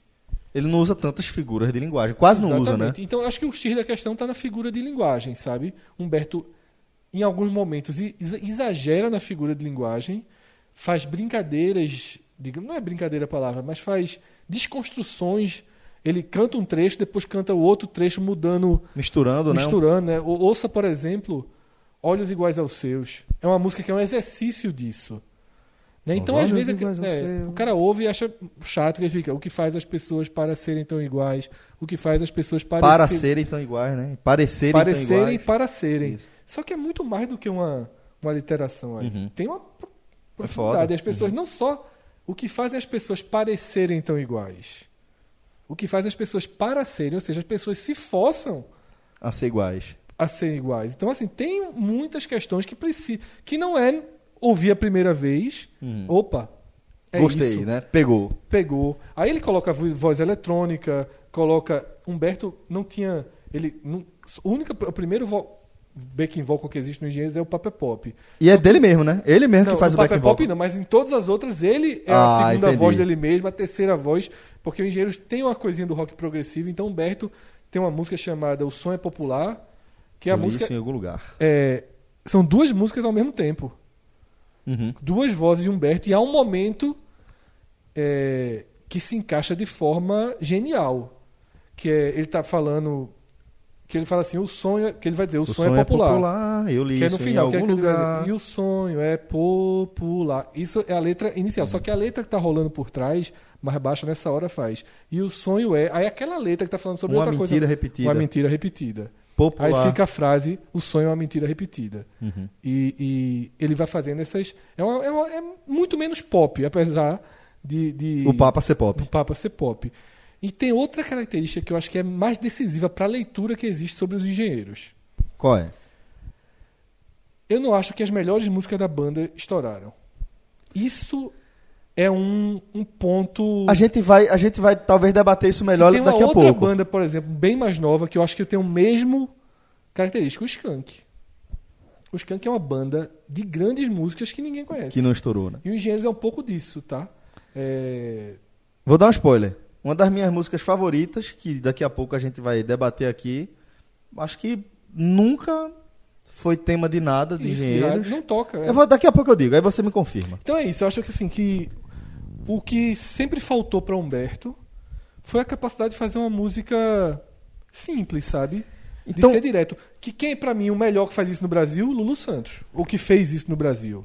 Então vamos lá. Lulu Santos é de uma simplicidade muito e você mais que- adora a simplicidade, né? Muito mais do que Renato Russo. Porque Renato Russo tem, ele sai disso também. Só que quando ele sai, não é a música que foi pro rádio. Tem uma música que ele, quando ele faz essas, essas, ele foge Teatro um dos. Vampiros foi pro rádio? Foi, é linda. É linda. É linda. É passia- pa- essa É, tá aqui é também. Espetacular, é. Mas, por exemplo, tem uma música insuportável de Legião Urbana, Tédio com um T bem grande pra você. Então, é, muita gente critica Humberto por parabólica. Diz, Pô, como é que fala que a gente tá falando de um cara que é, uma grande, que é um grande letrista e tem uma música como parabólica? Prenda a minha para, parabólica, paralelas que se cruzam em Belém do Pará. É uma letra pra ruim. filha dele, né? É, é uma, uma música pra filha, é uma letra ruim. Uma letra ruim, né? É uma letra ruim. Tem lá uns- uns- alguns sentidos pra ele, geográficos, Uhum. porque ele tá na turnê, a filha tá recém-nascida, ele tá fazendo algumas. Mas é uma letra ruim. Uhum. Ok, tocou na rádio muito. nos anos 90. Aí, pau! Tédio com um T bem grande pra você, do Não Legião tocou. Que é uma letra muito ruim, não tocou. E tem outra série de letras de Renato Russo que são muito ruins, muito ruins. Mas não tocou. Então, por algum Então, motivo. então, Fred, como é que a gente vai definir aqui? A gente já, a gente já ficou claro, achei ótima a sua explicação. E já ficou claro as diferenças do estilo de composição, tá? É, já ficou claro também que você prefere, que tem essa questão da subjetividade, Eu prefiro você prefere a subjetividade e que por isso você vai gostar mais É, das eu composições não tenho- do Humberto. eu não tenho como não tem como, diferente. não tem como dar resposta. Eu não tenho como não, vo- não escolher engenheiro. Seria falso. Uhum. Eu acho ele melhor. Eu não acho Renato Russo nem o segundo, por exemplo. Entendi. Não, mas aqui a gente tá É. entre os dois só. Eu sou mais Cazuza, por exemplo. Eu acho que Cazuza. Cazuza é foda. É. Eu acho que Renato Russo é muito bom, mas ele é muito melhor de frases dentro das músicas Do que de mensagens. do que das músicas inteiras. Uhum. Sabe? Eu acho que ele tem grandes momentos dentro das músicas, mas algumas. Então vamos lá. Então aqui eu tenho popularidade, a gente está concordando aqui com a Legião Urbana vencendo e composições Engenheiros do Havaí por conta da nossa Como o preferência. Cássio não, não se mete muito nisso, e João não tá aqui, mas a gente vai aceitar o voto de João para Renato Russo, que João gosta mais. 2x1, um, perdeu. 2x1, perdeu. Eu gosto de engenheiros. É, e Aí, Cássio então gosta até pronto, mais de fechou. engenheiros, é. Vocais. Isso é bem polêmico. Isso é muito polêmico. Não são nenhum, nenhum dos dois, não, Nenhum dos dois é brilhante. né, Né? não são os melhores do, do país. inclusive. vou dizer o seguinte: eu acho que Renato Russo consegue empregar melhor a voz que ele tem. Eu acho que ele trabalha melhor dentro do tipo de voz que ele tem, enquanto Humberto ele consegue brincar mais. Humberto faz muito falsete, Humberto, como você pontuou, faz segunda, terceira, quarta voz. É, mas eu acho que. Não sei, talvez. Qual a, a voz mais marcante? Eu acho que Renato Russo. Não eu é acho que isso? Renato Russo, porque eu acho que Humberto é um cantor de ocasião. Eu acho que Uhum. Humberto, você. Humberto não, não tem voz de cantor. É tipo Chico Buarque. É, Herbert Viana, tá Herbert entendendo? Viana, Os exatamente. Foram se tornando. Humberto é, veja só, Humberto, em tudo que é relação. Até Frejá também. É, Humberto, em relação a tudo que é musical, ele é outro hoje. Uhum. Hoje Humberto é um cantor. Entendi. Hoje Humberto é um cantor. Humberto ali pelo meio do caminho era um. Músico. Raça, né? Era um Uma músico. raça, é.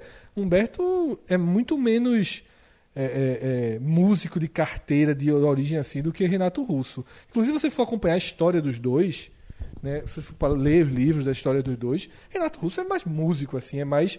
Viveu mais montar banda, sabe? Ser vocalista de. Pronto, vou resumir. Humberto não cantou música de ninguém.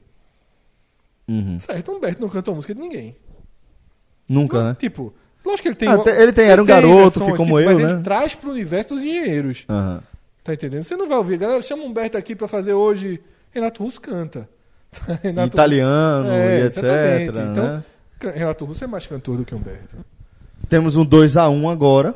Ah, e para empatar a peleja ou para é, dar essa vitória aqui à Legião Urbana, a gente tem banda. E esse critério é um critério complexo, porque Legião a gente vai lembrar de Marcelo, de Dado e de Renato, né? E, e ponto. É, os engenheiros, vai ter Engenheiros- que tratar Carlos Maltz e Augusto Lix. Vai ser vai, aí que a gente Até vai tratar, porque né? eles foram todos contemporâneos, né? Uhum.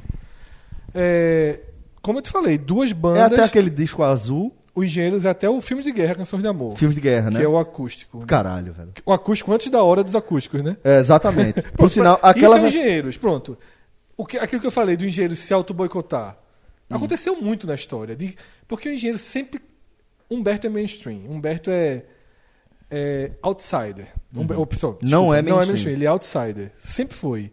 Mas sempre foi outsider calculado também. Uhum. Sempre gostou de ser. Uhum. Sempre cri, quis colocar a banda nesse, nesse ponto. Então, assim, é, todo mundo fazia. Quando estourou Nirvana, Grunge, todo mundo, o Titãs, gravando Titanomaquia para tentar entrar no clima, todo mundo fazendo barulho. Que o Engenheiros poderia fazer barulho nessa época. Era a banda número um do Brasil. Uhum. Porque no início dos anos 90, a banda número um do Brasil era dos Engenheiros. Aí o Engenheiros, vamos fazer o seguinte: Humberto corta o cabelo, que era a marca registrada. Absoluta dele. E tira a guitarra e bateria. Disse, a gente vai fazer acústico.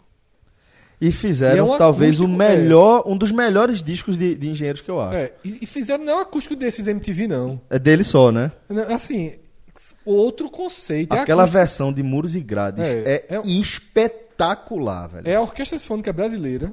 Ah, é? Sabia É, não. Wagner Tiso. é, São quatro músicas com orquestra.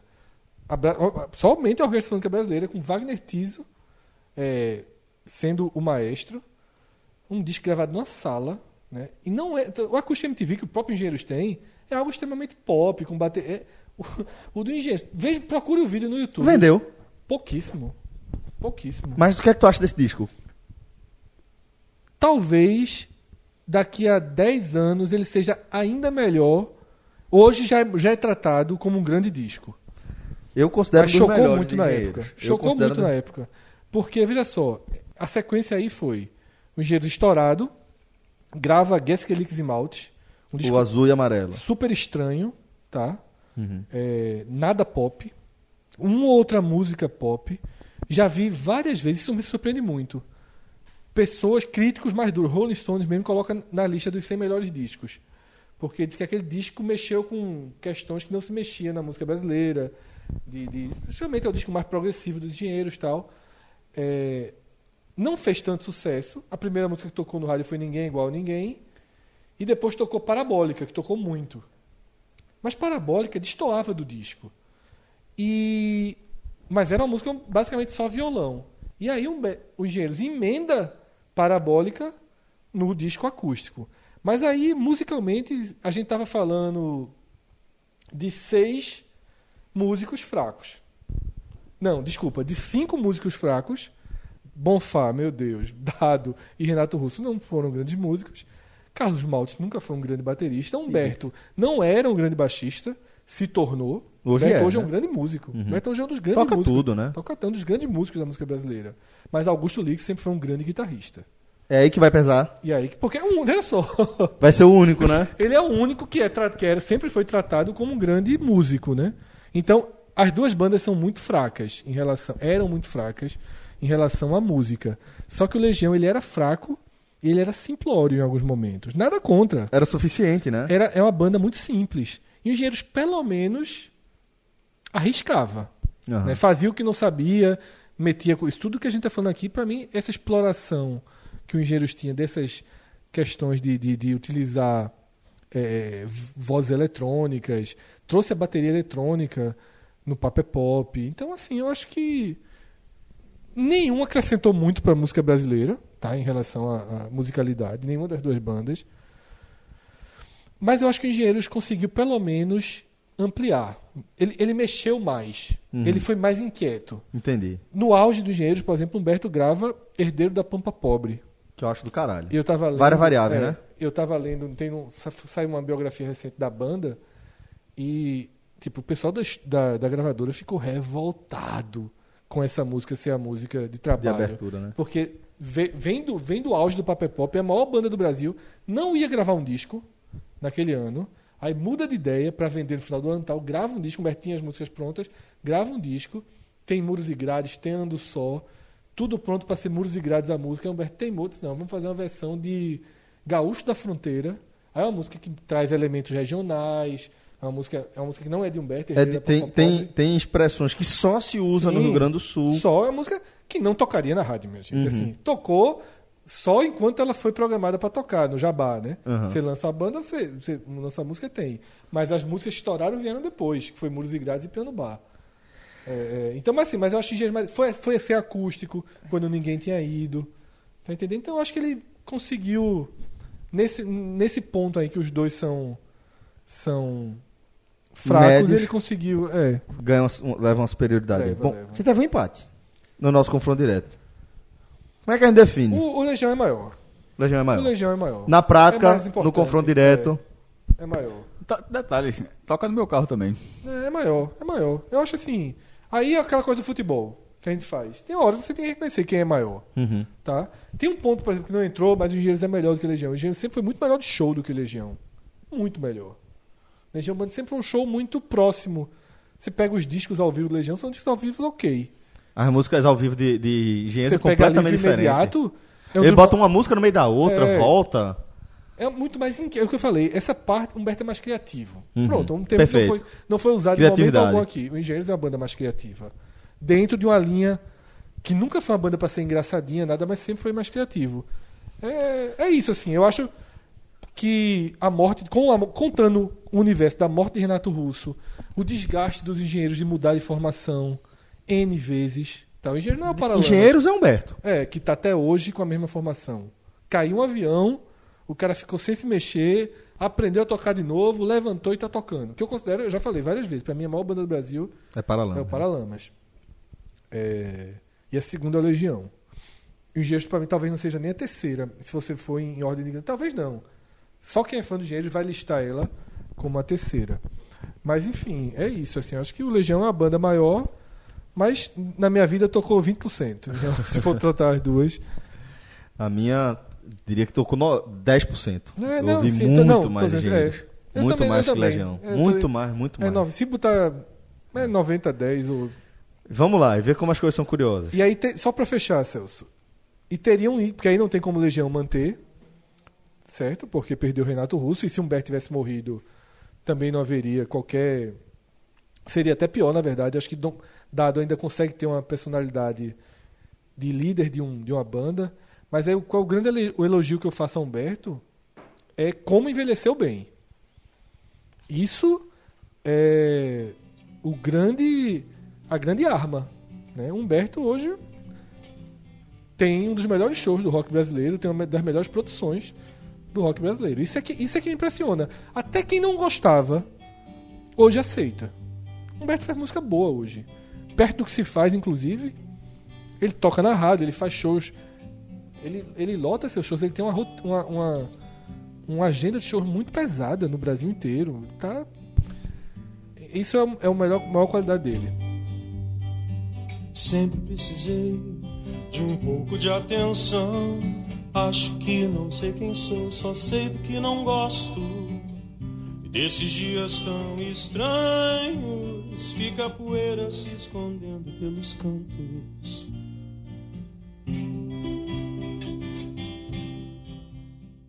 Ó, galera, aqui no top 10 agora, Fred, a tarefa vai ser escolher as 5 melhores músicas da Legião Urbana e as 5 melhores músicas dos Engenheiros da Havaí. A primeira missão é possível. A segunda, eu mudaria ela a cada semana da minha vida, mas farei, né? Então vamos lá. Vamos começar então com Legião, Vamos. que a gente tem um pouco menos de intimidade, que a gente tem bem menos intimidade. Não, eu veja só, conheço todas as músicas. De trás pra frente e de frente pra trás. Vou citar três. Posso citar Intimidade, três? intimidade, eu, eu não. Eu vou bater aqui na vez que eu tenho. Pois é, hum. Vou citar três e aí você me diz se dá pra, pra colocar aí Tá. e tal, e a gente vai acrescentando depois, sim. tá? Citei aqui Teatro dos Vampiros, Pra mim, a melhor música de Legião. Vento no Litoral Muito bonita, mas muito triste. e Pais e Filhos. Não gosto. Eu gosto da construção de Pais e Filhos. Depois que eu entendi o que era Pais e Filhos, eu passei a gostar. É muito importante, inclusive. É, são muitas, são muitas conversas, são trechos Sim, de é. conversas e polêmicas. Lembra que eu falei antes? Uhum. Que ele é muito bom de frases soltas. né? Isso, pronto. Tem várias Filhos é frases é. soltas maravilhosas. Lembrei essas três aqui. Vou dar essa contribuição. Tem uma música de Legião que tem uma frase fantástica, né? Que é Eu, eu Sei, né? Hum. É... A frase é eu sei, que Não, frase fantástica. A música eu sei que é aquela. Porque se toca o telefone, feche a porta do seu quarto. Porque se toca o telefone. Pode ser alguém. Pode ser que você quer falar por horas e horas Essa e é do horas e caralho. horas e horas e horas. É muito boa a frase. É, eu, não, eu não gosto muito de pais e filhos. E a segunda que tu citou foi. Vento, no litoral que você é acha linda, muito triste. mas é muito triste. Eu acho linda, velho. É linda. muito triste. Mas pra mim é uma das, das músicas que mais resume quem é Legião Urbana pra mim, no contexto geral da obra de Renato Russo. E já é a viradinha de chave ali, né? Porque Bem depois virada tudo de chave. fica muito triste. Muito deprimente, né? E o, o último disco do Legião com Renato Vil, né, que é a Tempestade, é muito triste. É muito triste. A Via Láctea, a música é linda. Vento Litoral tu vai tirar então. Não, é a sua. Não, a gente vai tentar montar eu vou cinco. dizer, então, eu vou acho- tentar eu vou- colaborar. Eu, eu vou dizer, acho que, acho que eu tinha citado diferente de você, tá? Certo. Teatro dos Vampiros. Eu botei Teatro dos Vampiros. né? É, então. ah, desculpa. Porque tu começou a dizer Foi, foi, foi. Eu vou dizer duas que eu gosto muito, muito pessoais. Talvez eu tá? tenha esquecido de mencionar. A segunda é A Tempos.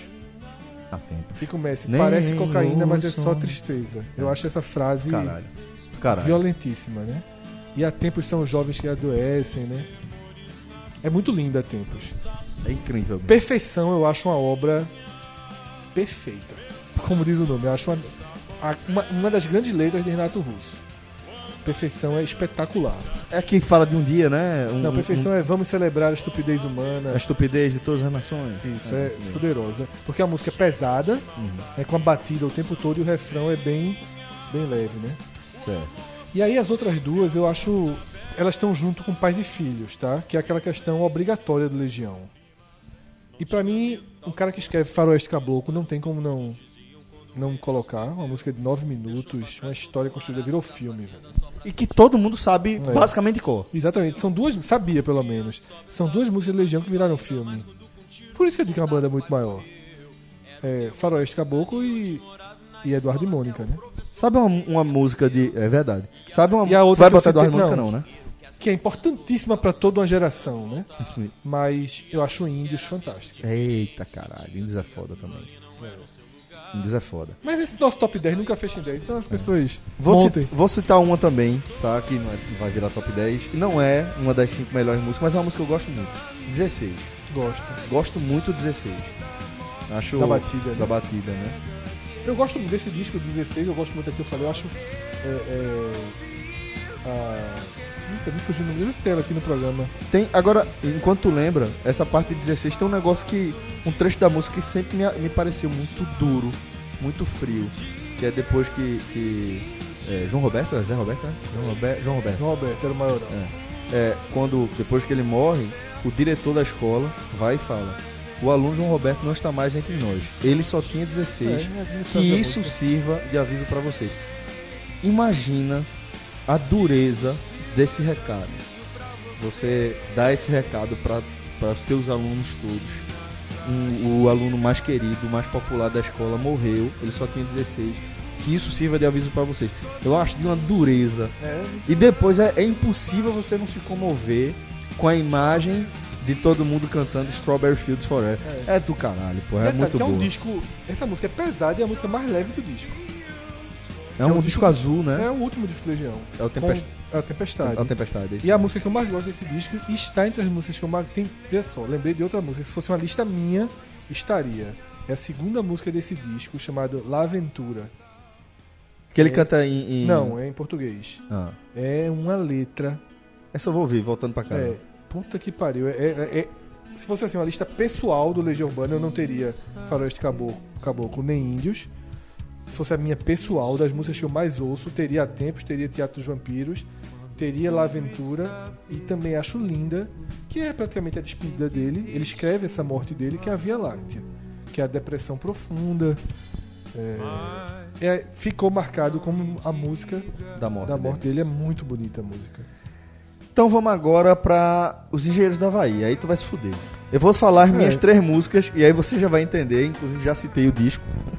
É, entre- está entre os discos da minha vida. Eu vou citar na, na ordem, tá? Tá. Muros e Grades é a minha música preferida de Engenheiros. Uma, porra, muito foda essa música. A mensagem dela é absurda. É poderosa. Espetacular. Ando Só, que é a música do spoiler que eu falei lá atrás, E que Ando eu acho que é. nunca tocou em Nunca lugar tocou. nenhum. E Ando Só é, obriga todo, todos os fãs de engenheiros citam Ando Só porque ela é quase. Ela é um caso raro de um sucesso absoluto. É o hino não oficial, É, quase, né? Ela é um sucesso absoluto. É, Fred. Dentro do universo dos Engenheiros do Havaí. E só dentro do universo dos Engenheiros do Havaí. Mas Nunca tinha se reparado dessa forma, se não. Humberto tocando só no show é. Todo mundo canta. Catarse, exatamente. Todo só, mundo todo canta. mundo canta todas as músicas. Isso é uma coisa É, surreal do jogo. é. do- De, do- de é inacreditável em alguns momentos. Assim, A gente é- já foi pra um ou dois juntos. Um só, Um, eu acho. um, um. É. É inacreditável. Porque ele resgata uma música antiga assim, "Não, isso aí sou eu mais três aqui. Todo É. mundo. Mas só sempre foi assim. Isso é que é impressionante. Ela surgiu assim. Eu Foda, me lembro no estacionamento Shopping Recife, onde hoje é o Evolution. Teve em 91 um festival, Recife Shop, Shop Rock Show, uma coisa assim. Cada sábado era uma banda. E dava 12, 15 mil pessoas. Era diferente, porque nos anos, no início dos anos 90, anos 80, Legião, Paralamas, Engenheiros, era o mesmo peso e tá vindo a banda internacional hoje pro Recife. É, verdade. Completamente diferente. Todo mundo ia. Isso. Quem gostava e quem não gostava. Isso. Por exemplo, se o, sei lá, se o. Imagine Dragons vier aqui, Aham. vai gente que gosta, vai gente que não gosta, né? Que é a banda da- do momento, da moda. Vai dar gente pra caralho. Vai da gente. Não, vai quem então? Vai gente do Nordeste todo. Não, sim, mas tô dizendo, daqui do Recife Sim, o cara sim, vai. sim. O cara, porra, eu vou ver o que é isso aí. né? Entendi. Mesmo, mesmo não sendo fã. um cara de 20 anos, 22 anos vai ter um. Pô, Ah, o cara tem dinheiro, se ele tiver dinheiro pro ingresso. Vai. Ele vai, o cara vai ver com essa É o confusão. equivalente, né? E na época era isso. Na época tocava Geraldão. As bandas do, do Brasil, do rock brasileiro tocavam no Geraldão. E aí, ou então nesse espaço pra 15 mil pessoas que fizeram. E pra E parar. do Sol já foi tocada, recém-lançada, e a turma cantando. Sempre foi uma coisa muito próxima. E pra parar nesse disco, depois a gente segue com outros. Piano Bar. Piano Bar. É, foda. Essas três músicas são muito foda. Várias variáveis é do caralho, É. pô. É muito bom. Vamos lá. Tá bem escolhido, pelo Tá menos muito essa. bem escolhido. Mas tem outras ainda pra citar. Tem, tá muito bem escolhido. Veja só, eu acho que. Eu não citei, eu citei Faroeste como ob- obrigatória. Uhum. Eu acho que tem uma obrigatória. que é Infinita pra ser Highway não, sincero. né? Não, eu nem é infinita.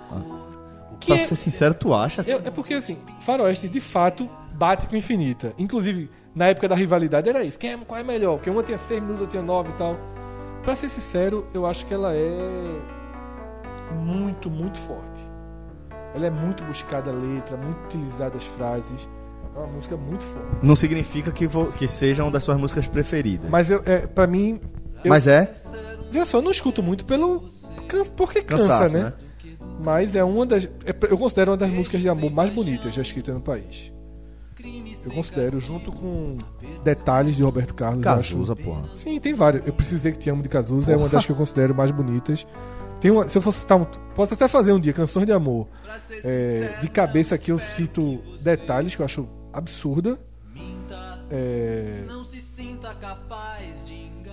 Preciso dizer que te amo de Cazuza, pra ser sincero, toda forma de amor de Lulu e quase um segundo de Paralamas. Eu acho essas músicas Estamos com quatro, por enquanto. absurdas. Não, é, Na verdade, não. Eu citei três Sim, e você é. citou, pra ser sincero. É, A música tem uma que eu, que eu também cito por ser a minha preferida, por eu por durante muitos anos ter dito, uma música que não é conhecida, chamada Nunca Se Sabe.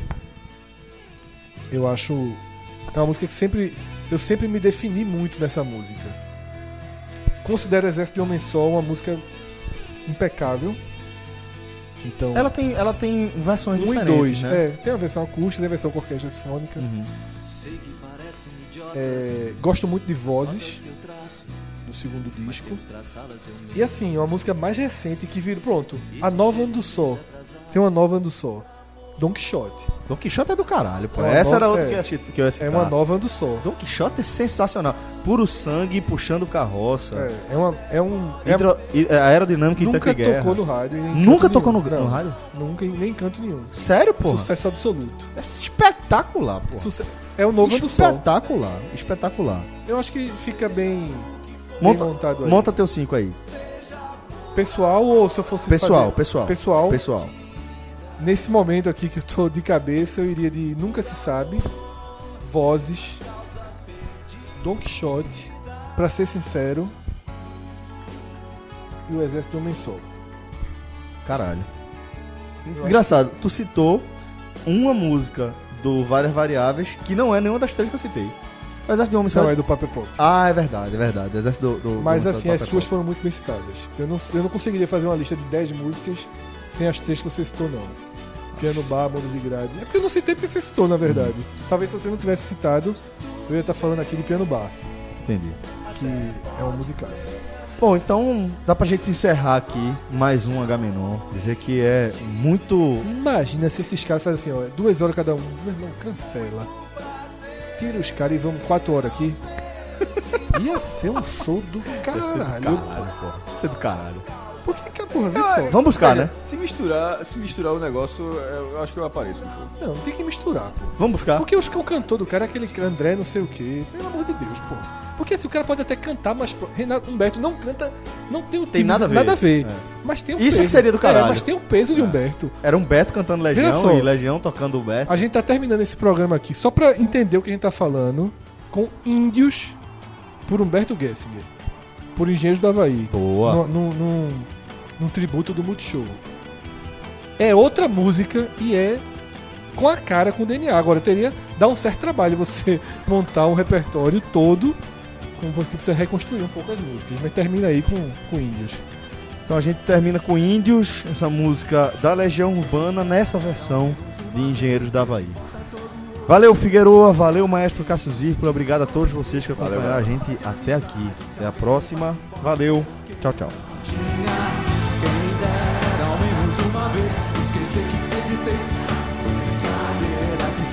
Cortava Um pano de chão de linho nobre pura seda Quem me dera ao menos uma vez explicar o que ninguém consegue entender Que aconteceu ainda está por vir E o futuro não é mais como era antigamente Quem me dera ao menos uma vez provar que quem tem mais do que precisa ter quase sempre se convence que não tem o bastante e fala demais por não ter nada a dizer.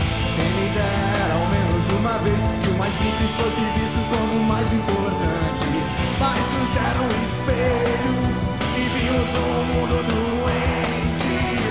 Quem me dera ao menos uma vez entender como só Deus ao mesmo tempo é três e que esse mesmo Deus foi morto por vocês é só maldade. Então deixar um Deus tão triste.